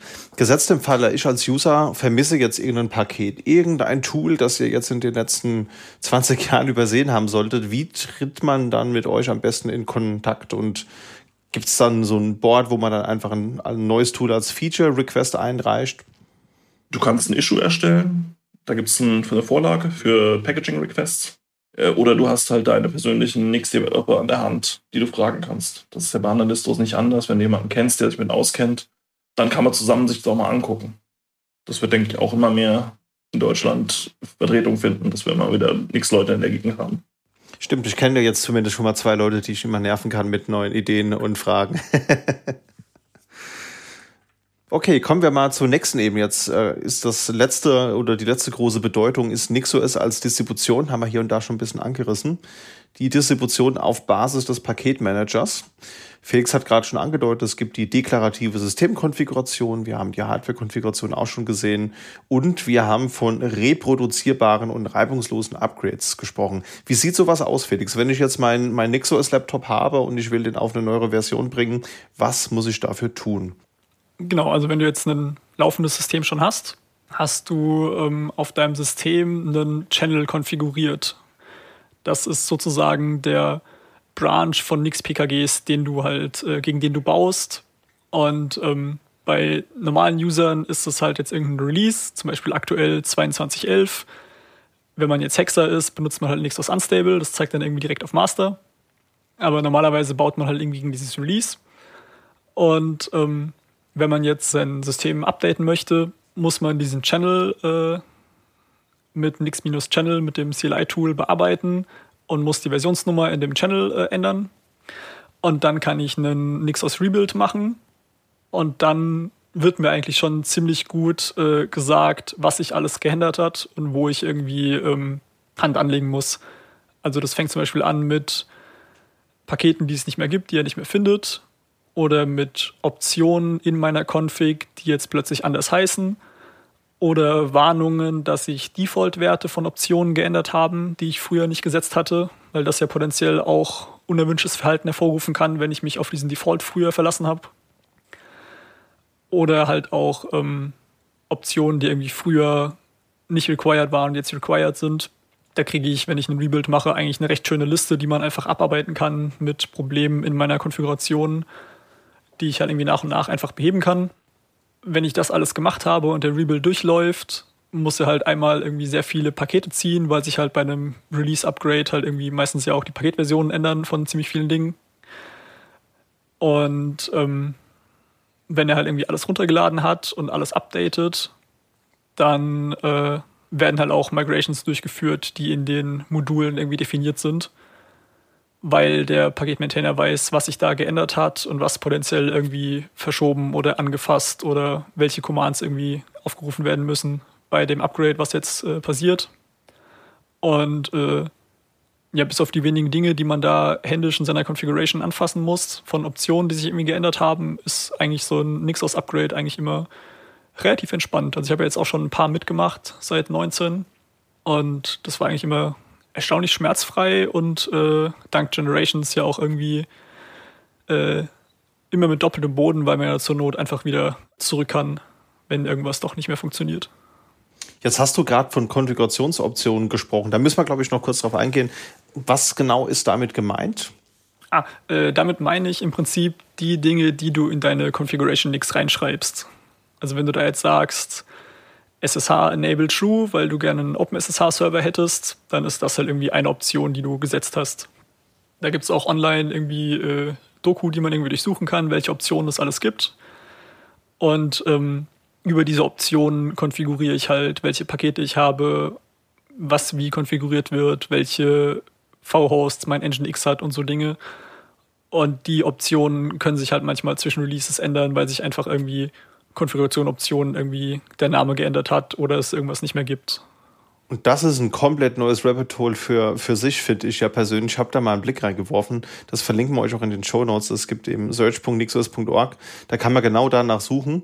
Und das schlägt auch noch mal so ein bisschen den ähm, Vergleich zu den Package-Sets, die wir vorhin hatten. Also man hat da halt wirklich so Dinge wie okay, aktiviere mir SSH, aber auch so Dinge wie, bitte aktiviere doch die folgenden Add-ons für meinen VS Code, den du bitte doch installierst. Also das ist wirklich von den Applikationen, die man haben will, bis hin zu wie die konkret erweitert und konfiguriert werden sollen, gibt es wirklich Package-Sets und Konfigurationsoptionen. Und das ist wirklich eine ganz tolle Sache, wie ich finde, weil es gibt immer noch so ein paar Dinge, die ich bisher manuell machen musste, ja, sich ein paar Vagrant-Boxes runterladen oder ähm, ein paar VS Code-Add-ons installieren. Und das kann man auch alles in so eine Konfiguration gießen.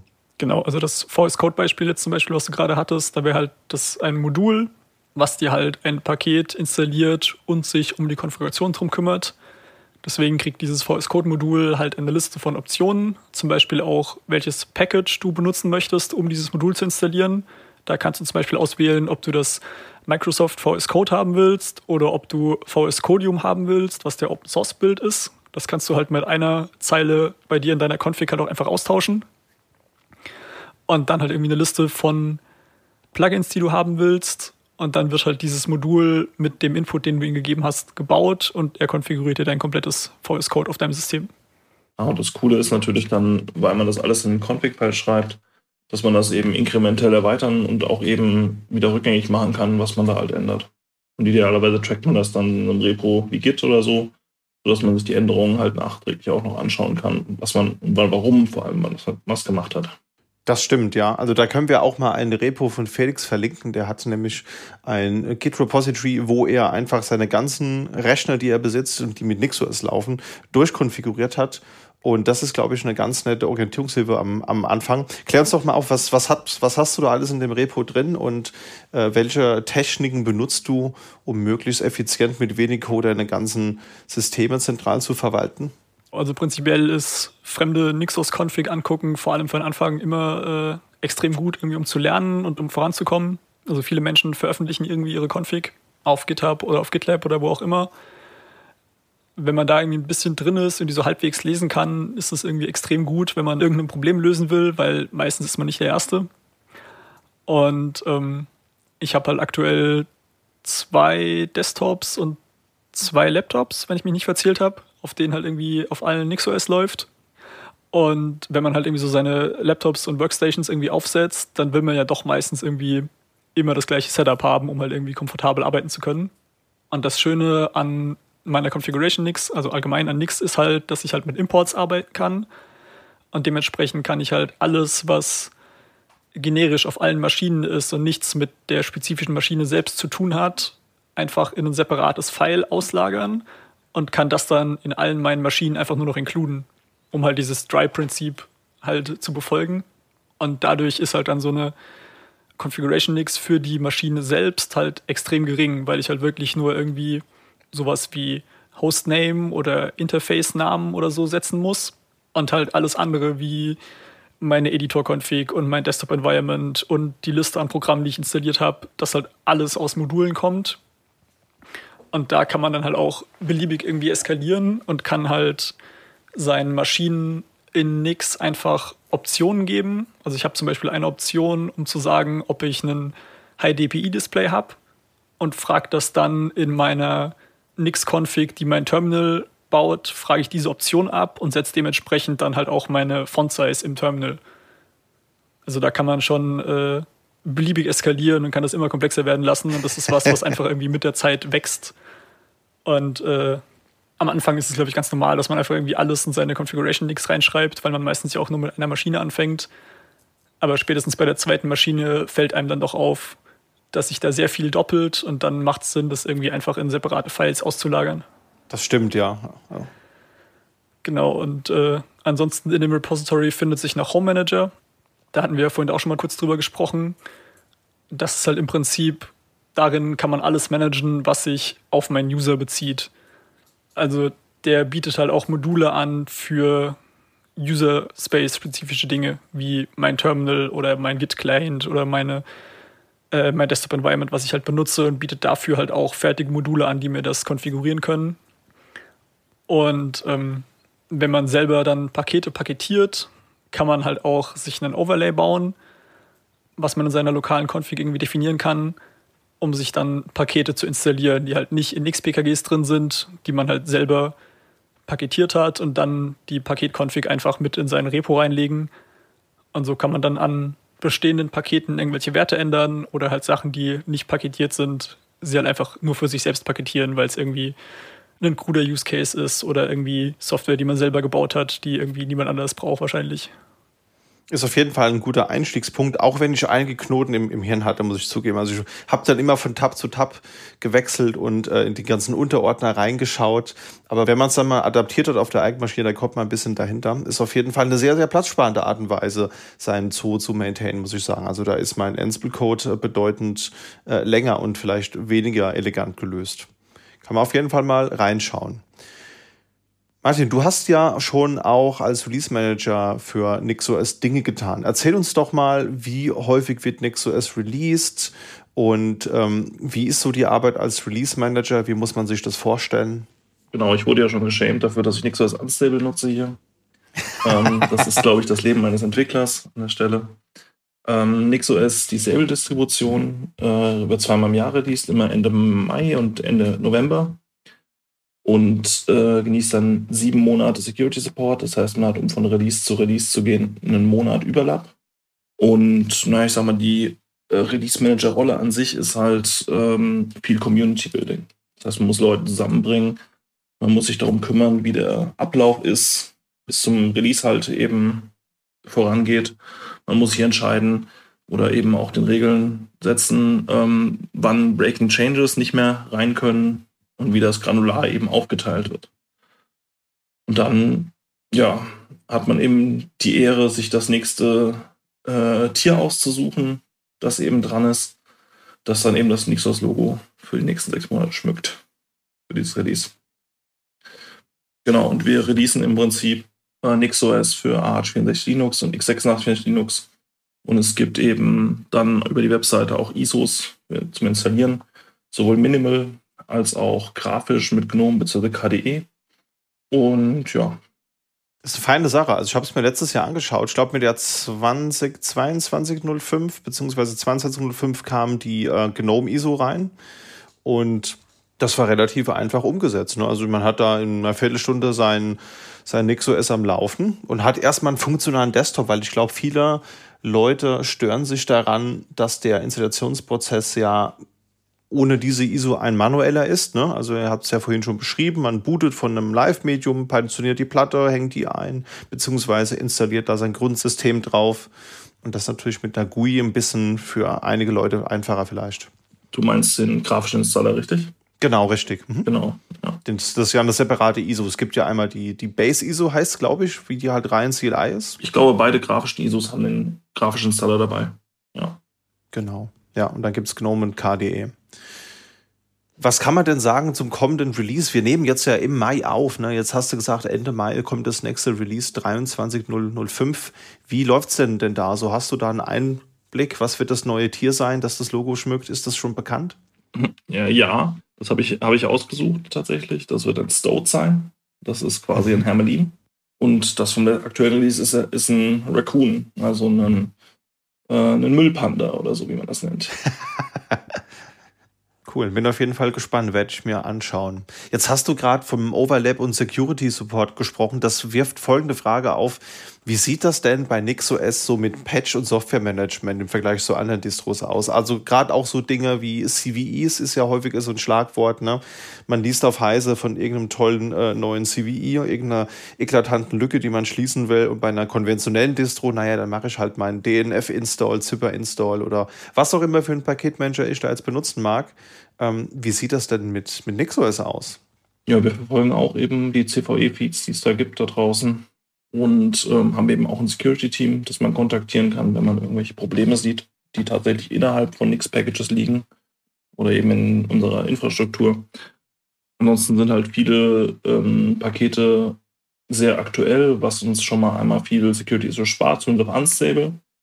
Für Stable ist es so, dass wir da auch eine Non-Breaking Policy haben. Das heißt, äh, wir, da werden nicht wahllos jetzt Pakete, Paketbumps eben gebackportet, sondern da werden halt auch Patches zusammengestutzt, bis die passen, rebased, wenn das nicht anders geht.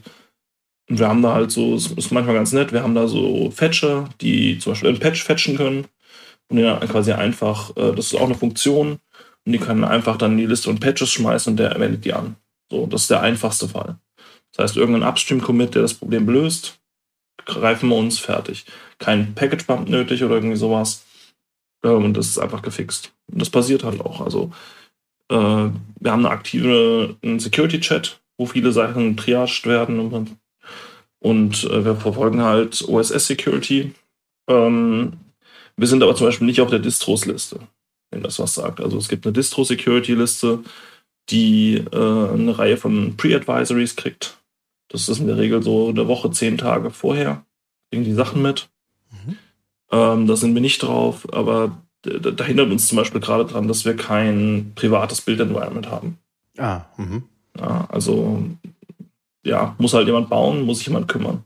Aber ich kann halt im Prinzip sagen, dass wir in jedem Release garantiert 400, 500 Security-Patches applyen auf die Stable-Distribution. Die Tendenz ist halt immer steigend. Und wie sieht das aus, wenn ich Version Pinning betreiben will? Also zum Beispiel, ich habe irgendeine Applikation und die möchte ich nur in einer spezifischen Version ähm, auf meinem System haben. Bei einer konventionellen Distribution kann man ja so Dinge tun wie, wie Package Logging zum Beispiel. Ne? Ich habe jetzt meinen Vim in der Version sowieso. Den logge ich, dann kriege ich keine neuere Major-Version. Wie würde das in, in NixOS funktionieren? Ähm, Im Prinzip mehrere Lösungen. Also zum einen kann es natürlich sein, wenn das sowas wie dein Node ist, dann haben wir mehrere Versionen einfach da. Dann musst du nur die passende auswählen. Mhm. Wenn wir die aber nicht mehr haben, zum Beispiel, weil nichts einfach, nichts Packages einfach auf einer neueren Version schon ist, dann kannst du das Paket nehmen und überschreiben. Das heißt im Prinzip, du nimmst die Bauanleitung, die existiert, und sagst, ähm, ich überschreibe jetzt das Version-Feld, ich überschreibe jetzt das Source-Feld, im Prinzip ich sage, welche Version ich fetchen möchte. Und ansonsten verwende ich die Bildanleitung weiter, wie sie zuvor war.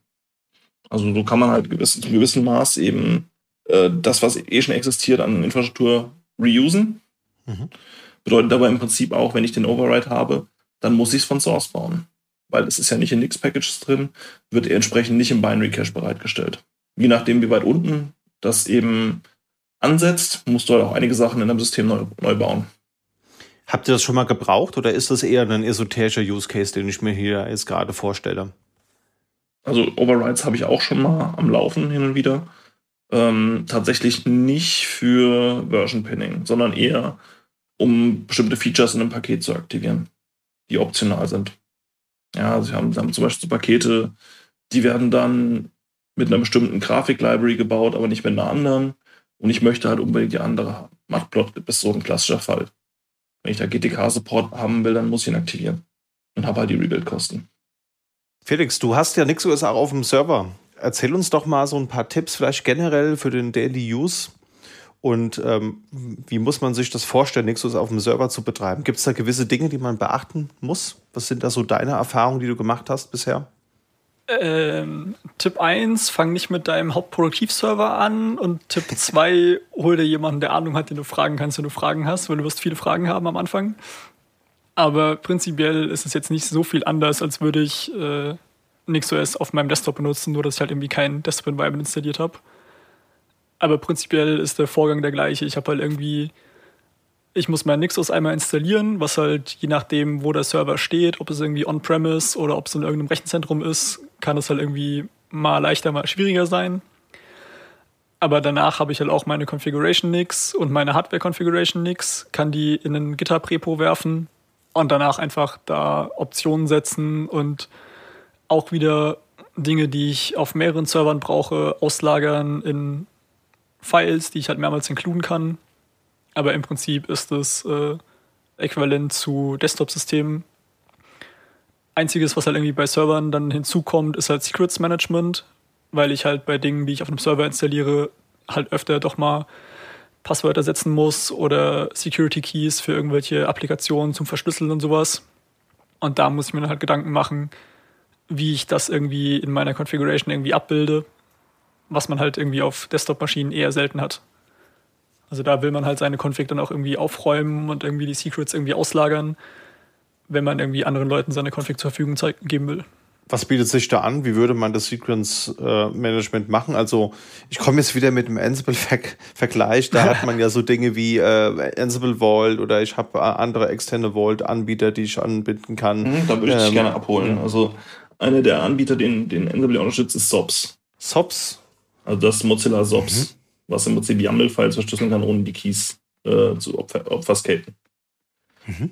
Und ähm, es gibt dann zum Beispiel SOPS-Integration auch für Nix. Also da gibt es Projekte zu. Äh, SOPS Nix, SOPS-Nix kann man mal verlinken. Ähm, was auch populär ist, ist Agenix, also das Tool von Fiosotil. Ähm, da mal zu verwenden. Da kann man zum Beispiel neuerdings auch mit einem YubiKey-Piv-Slot interagieren. Also da gibt es da gibt's tatsächlich coole Lösungen. Und der einfachste ist natürlich, ähm, ich werfe die einfach in ein Submodul, das ich nicht schere. Also ein Git-Submodul. Ah, okay. Also das kann man beliebig runterbrechen auf, möchte ich sie krypten oder möchte ich sie einfach nicht öffentlich haben. Na, am Ende werden die irgendwie auf dem Server ankommen und äh, was auf dem Server liegt, muss ja irgendwie gelesen werden können.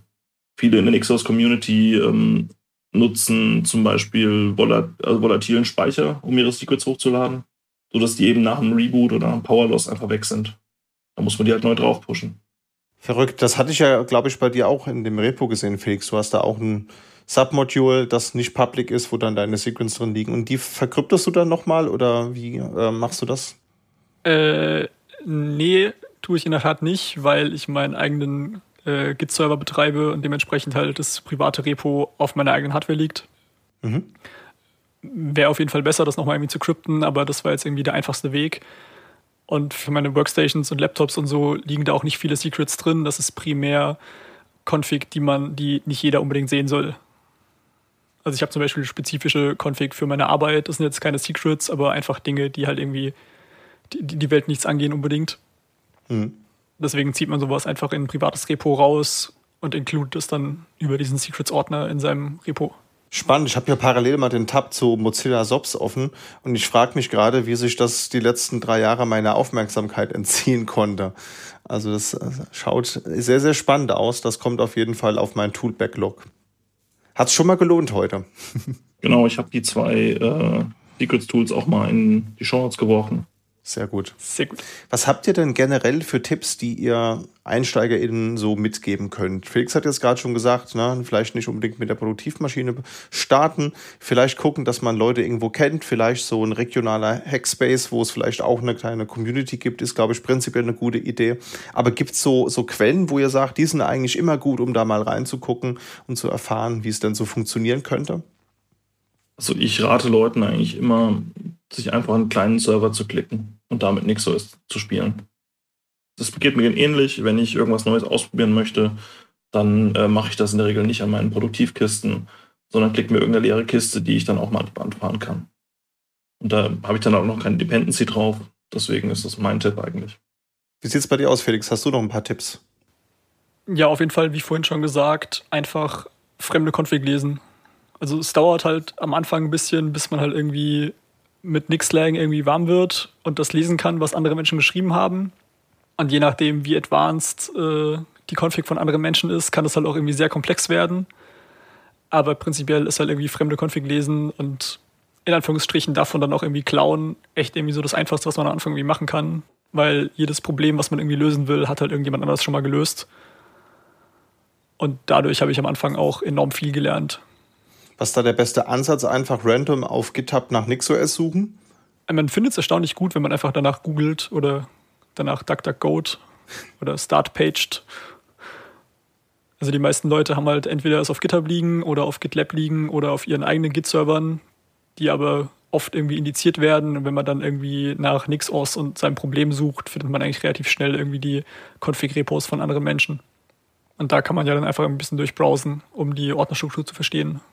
Und wenn man niemanden in seiner Nähe hat, dann möchte ich auch nochmal einen Lanze brechen für die Matrix-Community von NixOS, die eine, eine große Themenzahl abdeckt mit wirklich spezifischen Channeln um alle lustigen Topics. Da wird man auch oft abgeholt. Und da kann man auch nach Beispielen fragen für spezielle Dinge. Das ist auch die offizielle Chat-Plattform eben. Guter Punkt. Das packen wir auch in die Shownotes. Das klingt auf jeden Fall ähm, nach einer guten Anlaufstelle. Ich habe noch einen Talk gefunden von der FOSDEM 23. Und zwar hat da jemand, der seit zwei Jahren NixOS benutzt, also noch nicht so lang, so tief drin ist vielleicht, potenziell wie andere AnwenderInnen, aber vorher acht Jahre lang Cloud und IRC gemacht hat, darüber berichtet. Und die Präsentation haben wir auch verlinkt, die trägt den schönen Titel I'm excited about NixOS and I want to tell you why. Also das, was früher By the way, I use Arches ist jetzt heute, ich benutze NixOS und zwar aus, aus diesen Gründen. Das ist ein Vortrag, da kann man mal reinhören, das fand ich sehr unterhaltsam.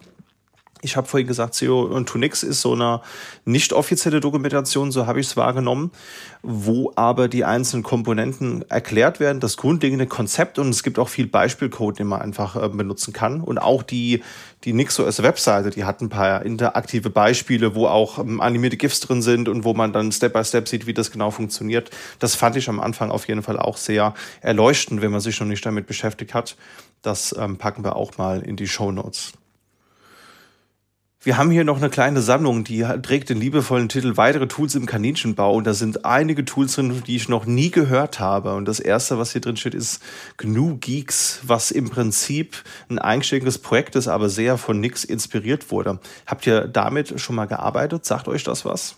Also sagt mir was natürlich, aber selbst dann habe ich noch nicht damit gearbeitet. Teilweise aus der lokalen Community haben sich Leute angeschaut. Die sind immer wieder zurückgekommen zu Nix Packages. Es ist halt im Prinzip der GNU ich sag mal, Fork. Da ist tatsächlich irgendwann mal ein Nix-Fork entstanden in 2000, boah, ich würde sagen 12. Und die haben dann halt andere Ziele verfolgt. Also es ist halt eine kleinere, relativ kleinere Community mit etwas weniger Bewegung. Und die haben dann die Nix-Sprache ersetzt durch Geil, was im Prinzip ein Lisp-Dialekt ist. Das heißt, wer die Files von denen mal gesehen hat, ähm, der muss ziemlich offen für Klammerungen sein. Da gibt es so Editoren, die haben dieses Feature, dass Klammern so im Regenbogen-Pärchen angeordnet werden. Nur zu empfehlen an der Stelle. Genau, und alle, alles, was unfree ist, ist eben in, in einem Non-Geeks-Repo verbannt, sage ich mal. Geeks, GUX geschrieben, G-U-I-X. Mhm. Und die haben natürlich ähm, kürzlich wieder geglänzt. Ähm, die arbeiten seit längerem daran, den Bootstrap-Seed der Distro klein zu halten. Oder zu verkleinern. Also wenn ich quasi mit einer Linux-Distro anfange, dann habe ich ja nicht direkt ein GCC 12 mhm. oder eine aktuelle Bash oder eine glibc. Die, die kommen ja nicht aus dem Himmel oder so. Die sind damit nicht einfach da. Und ähm, da gilt es halt im Prinzip darum, von nichts zu kommen und dann halt äh, reproduzierbar, ohne dass man irgendwelche Blobs von irgendwo herbeilädt, äh, das System von Grund auf aufzubauen. Und da haben die jetzt schon dreimal äh, den, den Seed, quasi den Binary Seed, den sie brauchen, äh, signifikant verkleinert. Und das ist was, wo wir mit NixOS, mit Nix Packages auch hinwollen. Da gibt es auch schon Ansätze jetzt. Das ist spannend. Dann habe ich hier drei Tools, die so in die DevOps-Ecke gehen, und zwar NixOps, Morph und Colmena. Was hat es denn damit so auf sich? Genau, das sind halt alles Management-Tools, wenn ich NixOS auf meinen Servern benutzen möchte und mir einfach das Management von Servern vereinfachen. Also ich will ja jetzt nicht unbedingt, wenn ich zehn Server habe, auf die Server gehen mit SSH und dann lokal Nixos Rebuild ausführen, sondern ich will das ja potenziell alles irgendwie, um bei deiner Ansible-Analogie zu bleiben, alles lokal von meinem Laptop aus machen und vielleicht auch irgendwie alle Server auf einmal deployen. Und äh, dafür gibt es halt irgendwie Tools, die da irgendwie leichteres Management irgendwie erlauben. Und ähm, ja, NixOps, Morph, Colmena ist so die, die Evolutionsgeschichte. Da gibt es irgendwie zwischendurch immer mal Neues, was irgendwie cooler ist als sein Vorgänger. Mhm. Und die kümmern sich halt darum, dass ich halt von lokal meinen äh, Server deployen kann, also bauen, hochladen und dann lokal halt switchen. Aber halt auch, was Martin vorhin angesprochen hat, dieses Secrets Management. Also ich kriege dann in meiner Configuration nochmal zusätzliche Optionen, je nachdem, welches von den Tools ich benutze und kann dann in meiner Server-Config auch Secrets definieren und kann dann halt mit meinem Tool sagen, uploade mir die Secrets und dann lädt er halt die Secrets aus meinem lokalen Store, von wo auch immer, je nachdem, was ich halt benutze, auf die Server. Was halt bei größeren Serverfarmen dann auch irgendwie das Management einfach einfacher macht. Und ich kann zusätzlich dazu auch noch Health-Checks definieren, die dann halt auch von dem Tool automatisch gecheckt werden, dass wenn ich rebuildet habe, zum Beispiel immer noch mein Mail-Server und mein Nginx da sind. Es macht ja auch Sinn, im Prinzip da mit einem Remote-Tool dran zu gehen, weil so ein Nixos-System zu evaluieren kostet ja auch ein bisschen CPU und RAM. Und äh, das will man eventuell auch nicht der Produktivmaschine zumuten. Das heißt, was, was man bei den Tools immer merken muss, ist, was die machen, ist, die bauen irgendwo eine System Closure. Die kopieren die rüber und dann entscheiden sie sich, ob sie sie direkt aktivieren wollen oder erst beim nächsten Boot. Und das sind im Prinzip drei ähm, Basis-atomare Einheiten, die man auch händisch ausführen könnte. Und die sind dann halt immer so eine integrierte Lösung mit, mit dem halt und dann noch ein bisschen was mehr. Ja, das heißt, da ist so Workflow-Management halt so ein bisschen drin. Bei Colmena kann ich und Morph konnte ich zum Beispiel sagen, ähm, switch mal, boot, also reboote die Kiste mal und warte, dass sie wiederkommt. Und wenn sie wiederkommt, push die Secrets hoch. Kann ich das in einem abbilden, in einem Call und muss mich nicht um den Flow kümmern. Das ist halt das Nette an der Sache. Nixops äh, hatte so einen Terraform-Style-Approach, der konnte halt also auch Cloud-Ressourcen äh, managen. Aber ich sag mal, ähm, das ist so ein bisschen eingeschlafen, das Projekt. Das äh, hätte mal auf neuere Python-Versionen gehoben werden müssen, wurde es nicht so richtig. Kann ich nicht empfehlen. Und es gibt weitaus mehr als die erwähnten äh, Tools. Da muss man sich einfach mal ähm, umsehen. Es gibt da auch einen Nixos Deployments-Raum, wo man das äh, Tool des Tages dann erfahren kann. ja, da tut sich einiges, habe ich einen Eindruck. Also da ist gefühlt, äh, kann man da, glaube ich, jedes Quartal neue Tools für sich entdecken. Da geht es auf jeden Fall vorwärts. Manche davon auch in Rust rewritten. Ja, ist noch nicht so schlimm wie JavaScript-Frameworks. das kommt noch, das kommt noch. Auf der Ebene seid ihr noch nicht, aber vielleicht, hoffentlich kommt ihr es auch, auch nicht, aber ist natürlich klar, je mehr Leute sich an so einem Projekt beteiligen, desto mehr Entwicklung werden natürlich auch betrieben. Das ist natürlich auch klar. Ja. Martin hat uns auch noch eine Entwicklung mitgebracht, die, wie ich finde, einen sehr lustigen Namen hat und da geht es um Secure Boot. Da ist auf Lanzarote eine Implementierung für einen Stub für Secure entstanden. Der ist Lanzabute aktuell. Mal gucken, ob sie den Namen noch ein bisschen äh, generalisieren. Aber das ist im Moment die aktuelle Lösung, wie Secure unter Nix, Nixos funktioniert. Ähm, Nixos selbst, also die, die Distro hat keine signierten Kernel oder sowas von Haus aus. Wir haben da auch keine Secret Keys. Und das würde auch nicht richtig funktionieren, ja, weil ich kann ja im Prinzip meinen Kernel auch überschreiben und alles. Ich kann meinen Kernel in der IntelliD customizen, wie, wie wild. Wer soll das denn signieren? Das ist, ist ja wild. Und deswegen Lanza Boot arbeitet im Prinzip mit User Keys. Das heißt, man bringt sein Gerät in Setup-Mode, sein Wi-Fi, und kann dann eben die eigenen Keys rein deployen. Und Lanza Boot ist ein Hook, man bietet einen Hook im Prinzip, es ist ein Boot an, äh, wo eben die Generationen signiert werden. Also das init und der Kernel werden im Prinzip äh, signiert, sodass äh, man da einen vertrauenswürdigen Bootprozess hat. Feine Sache. Finde ich sehr gut, weil in manchen Umgebungen braucht man es. Ja, Gerade im geschäftlichen Bereich ist es ja häufig eine Security-Anforderung und wenn man da eine Hook hat, die einem die Arbeit abnimmt und dann das Ganze wieder signiert, sodass man im Compliance-Zustand das Ganze benutzen kann, finde ich, ist das eine gute Sache. Und der Name ist natürlich grandios. Ich bin sehr empfänglich für so schlechte Wortwitze. Äh, von daher werde ich jetzt nach der Aufnahme mein äh, Siemens Nixdorf-Rechner anschalten und werde mal mit Lanza Pute experimentieren. ja. Gut, wir haben auch über den Home Manager gesprochen. Was können wir denn da ergänzend noch zu sagen? Äh, grob macht auf überall, wo man quasi arbeiten möchte, Sinn. Also das kann Linux sein, das kann Darwin sein, kann Arch, finde ich Linux sein, kann irgendwas anderes sein, völlig egal. Wer aktuell Dot-Files irgendwie in einem Git managt oder sowas, oder das Ganze mit Ansible macht, so wie du, mhm. der sollte sich unbedingt mal Home Manager anschauen. Home Manager ist im Prinzip Module für deinen User im Prinzip. Ja, während NixOS quasi nur das System managt, ähm, greift Home Manager auch auf Nix-Packages zurück für die Pakete, aber kann dann halt die Pakete im Prinzip konfigurieren. Das, was du quasi auf dem Weg bist, ich manage meinen Sway zum Beispiel auch mit Home Manager. Mhm. Weil der ja im Prinzip nach .config Sway meine Config legt. Das könnte nix so S nicht ohne weiteres. Genau, aber kleiner Negativpunkt sozusagen von Home Manager, man hat halt die initiale Hürde, dass man halt potenziell über Jahre und Jahrzehnte gepflegte Dot-Files halt in Anführungsstrichen nicht mehr weiter benutzen kann und sie halt erstmal in zum Teil Nix-Config umbauen muss.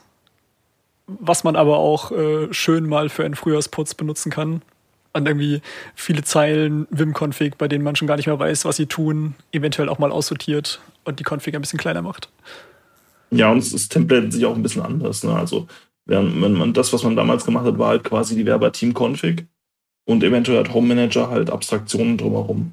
Also, wenn es ein passendes Config-Format ist wie INI, YAML, JSON, dann kann, ähm, dann kann man da direkt Optionen für schreiben, die das übersetzen von nix nach Zielsprache. Ansonsten wird es auch getemplated. Wenn ich dann halt zum Beispiel so eine Sway-Config habe und da möchte ich dann irgendwelche Keybinds machen, dass zum Beispiel mein, mein Rofi geöffnet wird oder so, ähm, dann muss ich ja halt auch aufpassen, dass ich, äh, also dann kann ich zum einen, kann ich halt sagen, installiere mir Rofi in mein User-Environment rein. Ich kann aber auch einfach sagen, ey, wenn ich die Config rendere, dann dumpt doch hier mal den Pfad vom Rofi-Binary rein in die Config. Das heißt, ich habe eine bewusste Entscheidung zwischen, ähm, was ist alles in meinem Pfad drinne, na, wenn ich Autocomplete, und äh, was ist quasi einfach nur in der Config und auf dem Keybind liegend. Ja, also nichts kann im Prinzip Templating, ganz grob gesagt, mit äh, so Interpolationen zum Beispiel. Ja, also ich sehe es ähnlich wie Felix. Es ist natürlich anders. Man muss auf jeden Fall umdenken, aber ähm, ich weiß jetzt nicht, was ich jetzt unleserlicher finde. Also ich glaube, so eine 20 Jahre alte Vim-RC, die ich mir mal zurecht kopiert habe, ist dann doch unleserlicher als der Functional Codes, äh, wenn ich das in die Konfiguration packe und dann aber sehe, okay, da werden diese und jede Module aktiviert. Das heißt, da werden dann noch Vim-Plugins nachgezogen. Ähm, das heißt, das kommt dann ja auch wieder aus einem Guss. Plugin wird eben installiert und konfiguriert. Also ich glaube, das ist ein Weg, der, wo es sich lohnen würde, den zu, zu gehen. Also das sah auf jeden Fall ganz glaubwürdig und ganz sinnvoll aus, was ich da bisher gesehen habe. Ja, bei mir hat es jetzt, ich habe nur äh, Sway drin und das hat leider das, das erste Config-Apply nicht über, überlebt, aber ich bin mir sicher, da wird vermutlich irgendwo der obligatorische Semikolon, Komma oder Package-Fehler drin sein. Der lässt sich bestimmt auch noch ausbügeln. Ja gut, Semikolon und sowas. Also Syntaxfehler, die würden dir zu Equal-Time auffallen. Ja. Sage ich immer. Hm? Okay, dann muss was, was anderes sein. Aber den Git-Client, den habe ich schon mal konfiguriert. Mhm. Ne? Da kann man einfach sagen, Git-Client mit Username, Key und ähm, E-Mail und dann ist das alles schon durchkonfiguriert. Das ist auch eine sehr schöne Sache, wieder zwei Kommandos, die man sich dann schenken kann an einem neuen System. Und vor allem halt alles gleich strukturiert. Ja, also ja. Key Value an der Stelle einfach. Teilweise mit Typchecks. Genau. Wo das Sinn macht. Genau. Wo du gerade von Syntax gesprochen hast, du hast uns, glaube ich, einen Tipp mitgebracht, Martin, äh, der NIL, der Nix Language Server. Genau, das ist der aktuelle Language Server, den viele Leute verwenden. Den habe ich dir ja auch mal gezeigt. Mhm. Den kann man sich auch im Installer direkt holen, wenn man zum Beispiel ähm, so ein Editor wie Helix nutzt, dann kann man sich einfach mit Nix Shell-P Helix, Leertaste Nil, im Installer Environment einen Editor holen, der direkt den Language Server drin hat. Also das hilft einfach unglaublich beim initialen Editieren. Ansonsten, der spricht halt das Language Server Protokoll. Was gibt es dazu zu sagen? Ähm, ist, glaube ich, die zweite Generation von Language Server, die geschrieben wurde. Und macht einen echt guten Eindruck. Ja, geht auch, glaube ich, mit NeoVim und mit normalem Vim, wenn ich es richtig gesehen habe. Genau, hatte ich auch vorher schon verwendet damit, ja. Sehr schön. Dann erzähl uns doch noch mal was zu dem Konzept Impermanence. Da bist du ein Verfechter von, wenn ich es richtig weiß. Genau, da gingen vor ein paar Jahren ähm, diverse Blogposts auch über Hacker News. Erasing Your Darlings ist ein ganz beliebter von Graham Christensen, wo er halt im Prinzip sagt, ähm, alles, was ich nicht explizit behalten will, fliegt weg, wenn ich reboote. No, das heißt halt im Prinzip, ich ähm, hebe mir sowas auf wie den Nix Store, wo mein System-Closure drin liegt.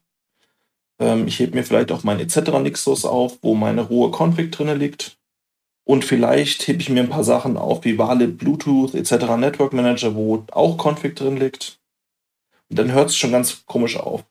Mein Home hat so ein paar Punkte, die ich aufhebe. Ähm, zum Beispiel .config hebe ich ein paar Programme auf, aber nicht alle. .cache hebe ich gar nicht auf. Hebe meinen Download-Ordner auf. Äh, warum mache ich das bloß? Weiß ich gerade gar nicht. .mozilla für, für Firefox und .thunderbird für Mail, weil der ja nicht Mozilla ist oder so. Ähm, naja, und alles, was halt im Prinzip, und das ist der Punkt, mit, wo wir auf dein NPM-Problem zurückkommen. Na, wenn dein NPM nach Cache NPM reinstinkt, dann ist es nach dem Reboot weg. Und ich kann mir halt, äh, ich habe im Prinzip, da gibt es mehrere Ansätze. Ich kann zum einen ein TempFS auf Root haben. Mhm. Dann geht halt alles, was unnütz, unnütz ist, quasi in den RAM. Oder in den, in den Swap, weil es ja Dateisystem backed ist. Äh, ist es das? Moment. Ja, das ist eine gute Frage, ehrlich gesagt. Aber eben auch äh, ist, der einfachere Weg ist vermutlich, das über sowas wie ZFS oder PTFS zu machen, wo man dann aufs Root-Dateisystem einen leeren Snapshot setzt auf den man immer wieder beim, beim Booten revertet. Und ähm, Impermanence ist dann der Name auch noch von einem, ja, einem Modul, was in der Nix-Community existiert, was auch unter Nix-Community maintained wird, was einem quasi erlaubt, von einem sicheren Mountpoint, der persistent ist, an verschiedene Systemorte im System einfach äh, Bind-Mounts oder Symlinks hinzuschicken.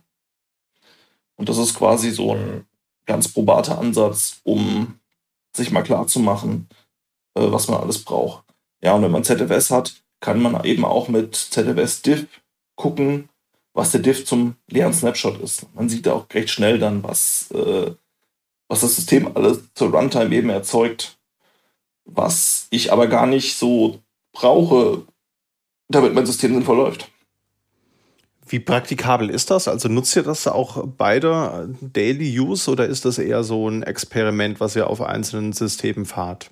Ähm, das, ich nutze das auf neuen Maschinen seit meinem aktuellen Laptop. Also das ist jetzt, ähm, würde sagen, so sechs, sieben, acht Monate her, dass mein Laptop das mhm. bekommen hat. Äh, ich habe mir jetzt kürzlich auch ein VGecho aufgesetzt und die Kiste nutzt das jetzt auch. Einfach weil es mhm. ja einfach, man kommt, ich nutze jetzt überall ZFS durch die Bank, sag ich mal, und dann ist man recht nah dran, dass man sagt, ich mache dann jetzt halt den Snapshot und resette den und ich weiß ja, wo Sachen am Ende liegen sollen. Ich weiß, dass VGecho nach Valib, VGecho irgendwas hinlegt.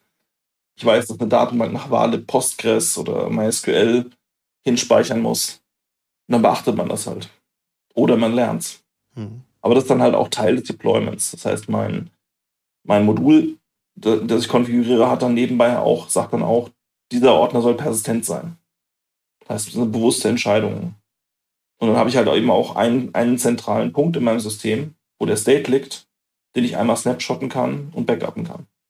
Ohne jetzt groß über verschiedene äh, Punkte im Dateisystem zu iterieren und hier Excludes zu schreiben oder Includes zu schreiben.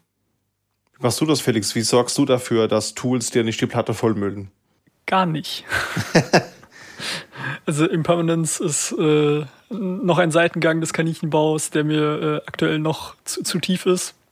Also mir einfach irgendwie noch zu viel Arbeit aktuell.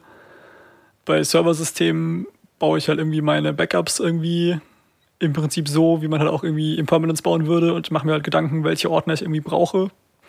Aber äh, ja, mein Home Deal sieht genauso aus, wie äh, man sich das gerade vorstellt, vor allem auf irgendwie auf meinen Desktops.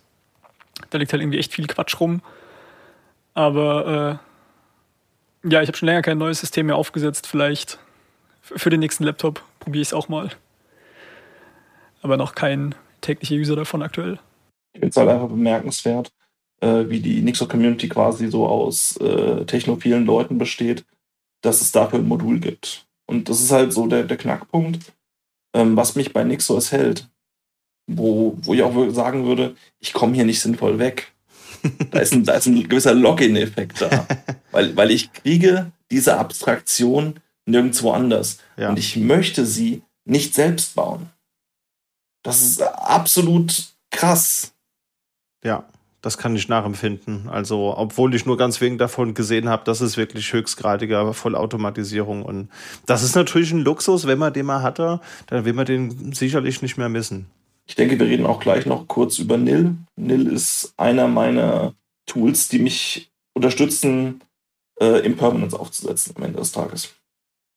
Du hast uns, glaube ich, auch noch Nugel mitgebracht. Nil war doch der Language Server, den hat äh, Entschuldigung, ich meine nicht Nil, ich meinte Disco. Mein Fehler. Genau, stimmt. Ja, ja Disco, genau. Aber du hast uns, glaube ich, noch Nugel mitgebracht, ne? Genau, Nugel ist im Prinzip, äh, ich glaube, ein Wortspiel auf Google, aber für nix. Und ähm, Nack Nack Go hätte ich auch gut gefunden. Nack Nack Go, genau. ähm, Im Prinzip ähm, hat Nix einige Built-in-Functions, die die Sprache halt ermöglichen. Aber ähm, wo immer möglich, äh, wird halt eine native Implementierung in Nix geschrieben, in Nix-Packages. Und ähm, die ganzen Funktionen, die halt, die man sich halt aus funktionalen Sprachen kennt, wie ein Fold links, ein Fold rechts oder ein Has-Infix, Has-Postfix, Has-Präfix, das lernt man entweder mit der Zeit, aber irgendwann braucht man halt auch eine Plattform, wo man mal sucht, was man. Und Google erlaubt halt quasi zu sagen, pass auf, ich habe als Eingabe Datentyp diesen und ich möchte an dieses Ziel und meine Funktion könnte ungefähr so heißen. Und erlaubt mir dann eben die Standard-Library durchzusuchen von Nix Packages. Und das ist halt super hilfreich, um, um die Funktionen zu finden. Alternativ kann man die, den lib-Ordner in Nix Packages grabben, wenn man grab lieber mag. Soll es ja auch geben, so Leute. Also jede Funktion ist wirklich gut beschrieben, hat das, was man Docstrings nennen würde und sowas wie eine Signatur, wenn man damit groß geworden ist. Das gibt's. Not bad. Und als wäre das alles nicht kurios genug, habe ich noch entdeckt, das war jetzt bei der Vorbereitung von der vorherigen Folge, es gibt äh, Mobile NixOS und das ist quasi NixOS für das Smartphone.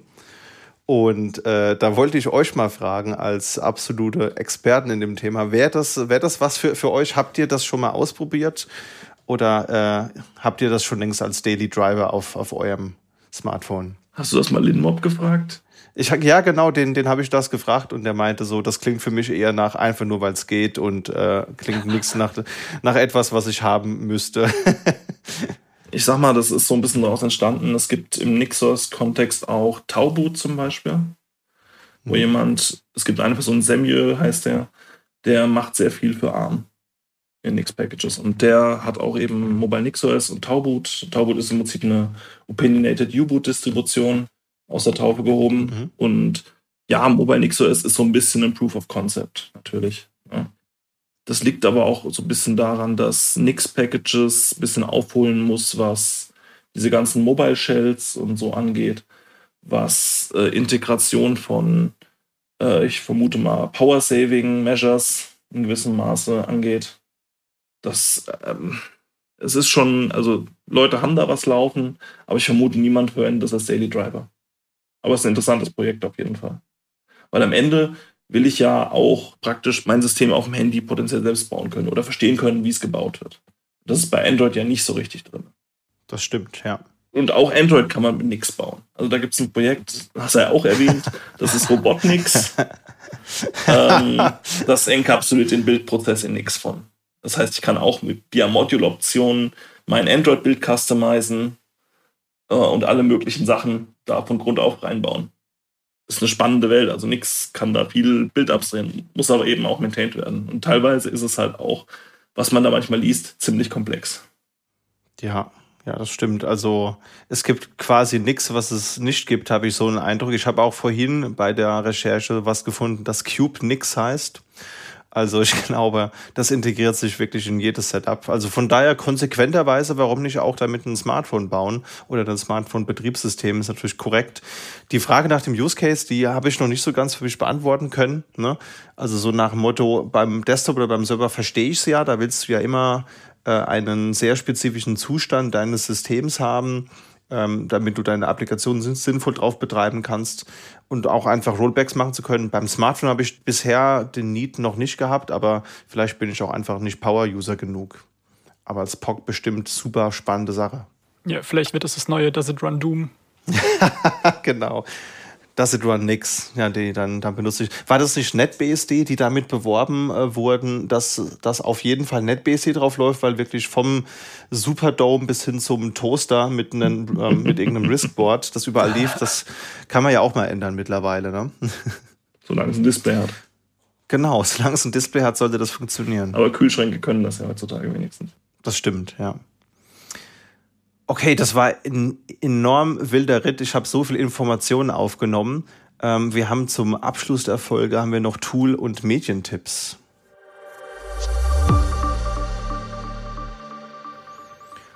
Und ich habe eine Webseite mitgebracht, die heißt Awesome Nix. Also ihr kennt bestimmt alle diese, diese Awesome Sites, also eine Sammlung aus verschiedenen Links zu Projekten, zu Präsentationen, zu Büchern, zu Podcasts, zu was auch immer, für ein spezifisches Thema. Da gibt's natürlich auch was für, für Nix. Da habe ich mal ein bisschen drüber geschaut. Da sind am Anfang ein paar ähm, Lernquellen mit, mit drin äh, verschiedene Seiten, wo man mal, mal gucken kann. Es ist ein Newsletter, der hier einmal verlinkt ist. Verschiedene Installationsmedien sind mit da. Status-Pages, Deployment-Tools, wovon ihr ja auch einen genannt habt beispielsweise. Verschiedene CLI-Tools und so weiter und so fort. Ähm, bestimmt super interessant, wenn man dem Thema tiefer drin ist, auf jeden Fall. Aber auch, wenn man gerade erst beginnt, sich damit zu beschäftigen, gibt es da bestimmt den einen oder anderen Link, der da auf jeden Fall helfen kann. Deswegen ist das mein Medientipp für diese Folge. Kennt ihr die Liste? Ja, ist bekannt. Nee, ich kenne die nicht. Gut, Felix, du hast uns ein interessantes Tool mitgebracht, das auch wieder einen sehr lustigen Namen hat. ja, es hat einen lustigen Namen, ist aber erstaunlicherweise kein Wortspiel. Es heißt nämlich NOM. Das ist einfach kurz für Nix Output Monitor. Und im Prinzip nimmt es den Output von Nix Build Commands und äh, bereitet ihn optisch ansprechend auf also ich sehe zum Beispiel, wenn ich Pakete baue, hängen da Dependencies dran. Muss ich die Dependencies selber bauen? Lade ich die Dependencies vom Binary Cache runter? Wenn ich mehrere Remote-Bilder habe, zeigt er mir an, auf welchem Remote-Bilder das gerade gebaut wird. Und ich sehe halt schön halt irgendwie so einen rückwärts größer werdenden Baum, was alles an Dependencies irgendwo dranhängt, was vor allem halt irgendwie bei niedrigeren Paketen, die halt irgendwie viel von anderen irgendwie äh, als Dependency benutzt werden, halt irgendwie ganz spannend ist. Und für die, für die gängigen Kommandos, wo man halt irgendwie äh, NomBuild irgendwie benutzen könnte, gibt es halt irgendwie Aliasse, mhm. dass ich halt irgendwie nicht mein Standard-Command irgendwie eingebe und dann irgendwie in Nom reinpipen muss, sondern gibt es halt irgendwie angenehme Wrapper, dass ich halt statt Nix-Build einfach NomBuild sage und dann halt die gleiche CLI wie vorher benutze. Und vor allem für Menschen, die halt irgendwie viel irgendwie selber paketieren, ist es halt irgendwie einfach ein Augenschmaus, schöneren Output zu haben und zu sehen, was gerade passiert, was gebaut wird und ähm, auch abschätzen zu können, wie lange das jetzt dauert oder ob man sich noch einen Kaffee holen kann. Sehr gut. Martin, du hast uns etwas mitgebracht, das äh, nach Musik klingt, aber vermutlich keine Musik ist, befürchte ich. Nee, aber das Logo könnte äh, tatsächlich irritieren. Muss man sich mal angucken. äh, Disco ist ein deklaratives Partitionierungstool. Und ich bin mir sicher, für viele Leute ist Partitionierung super, super langweilig. Für mich war das immer so, ich wollte immer mehr haben, aber es war halt super anstrengend. Also wenn man so ein ZFS hochzieht zum Beispiel und da ordentlich mit Datasets umgeht und da ordentliche Optionen draufsetzt, ähm, dass zum Beispiel die Datenbank die richtige Block-Size hat, damit die ordentlich performt und so. Dann muss man sich da viel merken, viele Notizen schreiben und das ist dann echt ätzend. Und mit Disco ist es halt so, nutzt einen ähnlichen Ansatz wie das Nixos Modulsystem und ich kann halt äh, die ganze Partitionierung rauf und runter beschreiben. Ich kann sagen, da soll bitte ein ZFS in einem Lux-Container sein, da soll ein ZFS-RAID sein, ich möchte den, Z, den Pool, den ZFS-Pool ähm, bearbeiten und der soll so einen, einen bestimmten A-Shift haben. Ich kann das, ich kann Options setzen, ich kann Datasets erzeugen, ich kann Mount Points, also nicht nur nicht Legacy, sondern die modernen mit ZFS-Util. Macht er alles. Mhm. Und Bonus ist, wenn ich auf Nixos bin, dann äh, kann mir Disco auch meine, meine Filesystem Mount Option bereitstellen. Weil er eh schon weiß, wo alles hingehört. Hm, okay. Also, das ist quasi so ein Building-Block, den ich halt habe, wo ich an einem Layout iteriere, was EFI boot macht, was äh, Impermanence supportet, gekryptet. Das ist quasi wow. Wahnsinn. Das ist jetzt nochmal so, wie hat Felix vorhin gesagt, so ein Nebenstrang, wo man die Tiefe noch nicht ganz absehen kann. Wahnsinn. Sogar die, die Partitionierung deklarativ vorzunehmen, ist natürlich folgerichtig. Spannendes Projekt. Haben wir auf jeden Fall auch mal in den Show Notes verlinkt. Ja, ich werfe hier so einen kleinen Blick gerade auf den Aufnahmerechner und sehe, wir sind hier seit über zwei Stunden am Reden. Äh, ich weiß nicht, wie es euch geht, aber ich habe sehr viel mitgenommen. Also ich kann auf jeden Fall sagen, und ich muss den jetzt leider bringen, danke für nix. Ich habe echt nichts gelernt heute. Und äh, war auf, auf jeden Fall sehr informativ. Habt ihr denn zum Abschluss noch irgendwas, was ihr unseren Zuhörern mitgeben wollt? Wo könnten die sich melden, wenn sie mit dem Thema beginnen wollen? Oder habt ihr noch ein paar Tipps, wo man auf Gleichgesinnte treffen könnte? Das ist jetzt euer Elevator-Pitch quasi. Genau, um noch ein bisschen Eigenwerbung zu machen. Wir haben ja irgendwie jetzt schon mehrmals gesagt, dass vor allem für einen Einstieg es irgendwie hilfreich ist, wenn man irgendwie Leute hat, die einen ein bisschen an die Hand nehmen und irgendwie helfen, irgendwie so die ersten Hürden irgendwie zu meistern. Und wenn man hier jetzt irgendwie aus der Rhein-Main-Region kommt, äh, kann ich ein bisschen Werbung für den Hackspace Darmstadt machen. Wir sind der lokale Ableger des Chaos Computer Clubs. Martin und ich sind da beide irgendwie relativ aktiv. Und wir haben irgendwie mittlerweile doch irgendwie eine recht große Anzahl an Nixos-Usern. Manchmal wird auch abfällig gesagt, dass wir irgendwie äh, neue Menschen direkt schon irgendwie missionieren wollen und sie ohne Nixos nicht nach Hause gehen lassen. Aber ähm, Genau, wir haben dienstagsabends und freitagsabends unsere offenen Tage, gut zentral gelegen, direkt in der Darmstädter Innenstadt. Und wenn man da mit Wissensfragen oder Problemen zu Nixos oder auch gerne zu anderen technischen Themen äh, ankommt, wird man auf jeden Fall mit offenen Armen begrüßt, bekommt eine Mate in die Hand gedrückt und dann kriegen wir das System schon rebuildet. genau. Wir haben oft mal überlegt, ob wir einen Nixos-Stammtisch machen. Und dann sitzt man dienstags wirklich da und man sucht die Leute, die noch kein Nixos nutzen. Was nicht heißt, dass es da keinen Wert gibt. Ne? Also man würde, ich meine, Nixos ist ein, ist ein Rabbit Hole, wie du gemerkt hast. Und ähm, ja, ich würde manchmal gerne mit Leuten tiefer einsteigen. Ja. Also ja, Nerds, ich suche euch. Auf jeden Fall. Ja, also ich bin ja da auch ab und zu mal und bin auch so durch euch auf das Thema gekommen äh, und muss sagen, das ist eine tolle Atmosphäre da. Ich bin da, bin da gerne und äh, auch wenn man kein NixOS benutzt, wird man da sehr freundlich äh, bedient und äh, bekommt Hilfe. Ja, aber es ist natürlich schon so, es sind immer weniger Leute, die kein NixOS haben. Ne? Das stimmt schon. Aber ich habe jetzt ja auch mein Zweitgerät, auf dem ich ein ein Wayland installiert bekommen habe mit einem Sway auf ähm, etwas älterer Hardware, läuft das trotzdem sehr, sehr gut. Von daher würde ich sagen, da bin ich mittlerweile auch akzeptiert. also von daher, liebe Zöllner, wenn unter euch jemand da ist, der da mal reinschauen möchte, den können wir auch in die Shownotes packen zur Seite des Hackspaces. Da freut man sich immer über neue Gesichter und neue Eindrücke und neue Gespräche. Okay, damit machen wir, glaube ich, mal den Sack zu. Martin Felix, vielen lieben Dank für den tollen Input. Also ich habe wirklich sehr viel mitgenommen. Ich bin mir sicher, die Zuhörenden, die es bis hierhin ausgehalten haben, die sicherlich auch. Und vielleicht taucht ja auch der eine oder die andere demnächst mal bei euch auf. Oder wir bekommen passendes Feedback dazu. Also vielen Dank für den tollen Input. Ja, gerne. Sehr gerne, hat mich gefreut.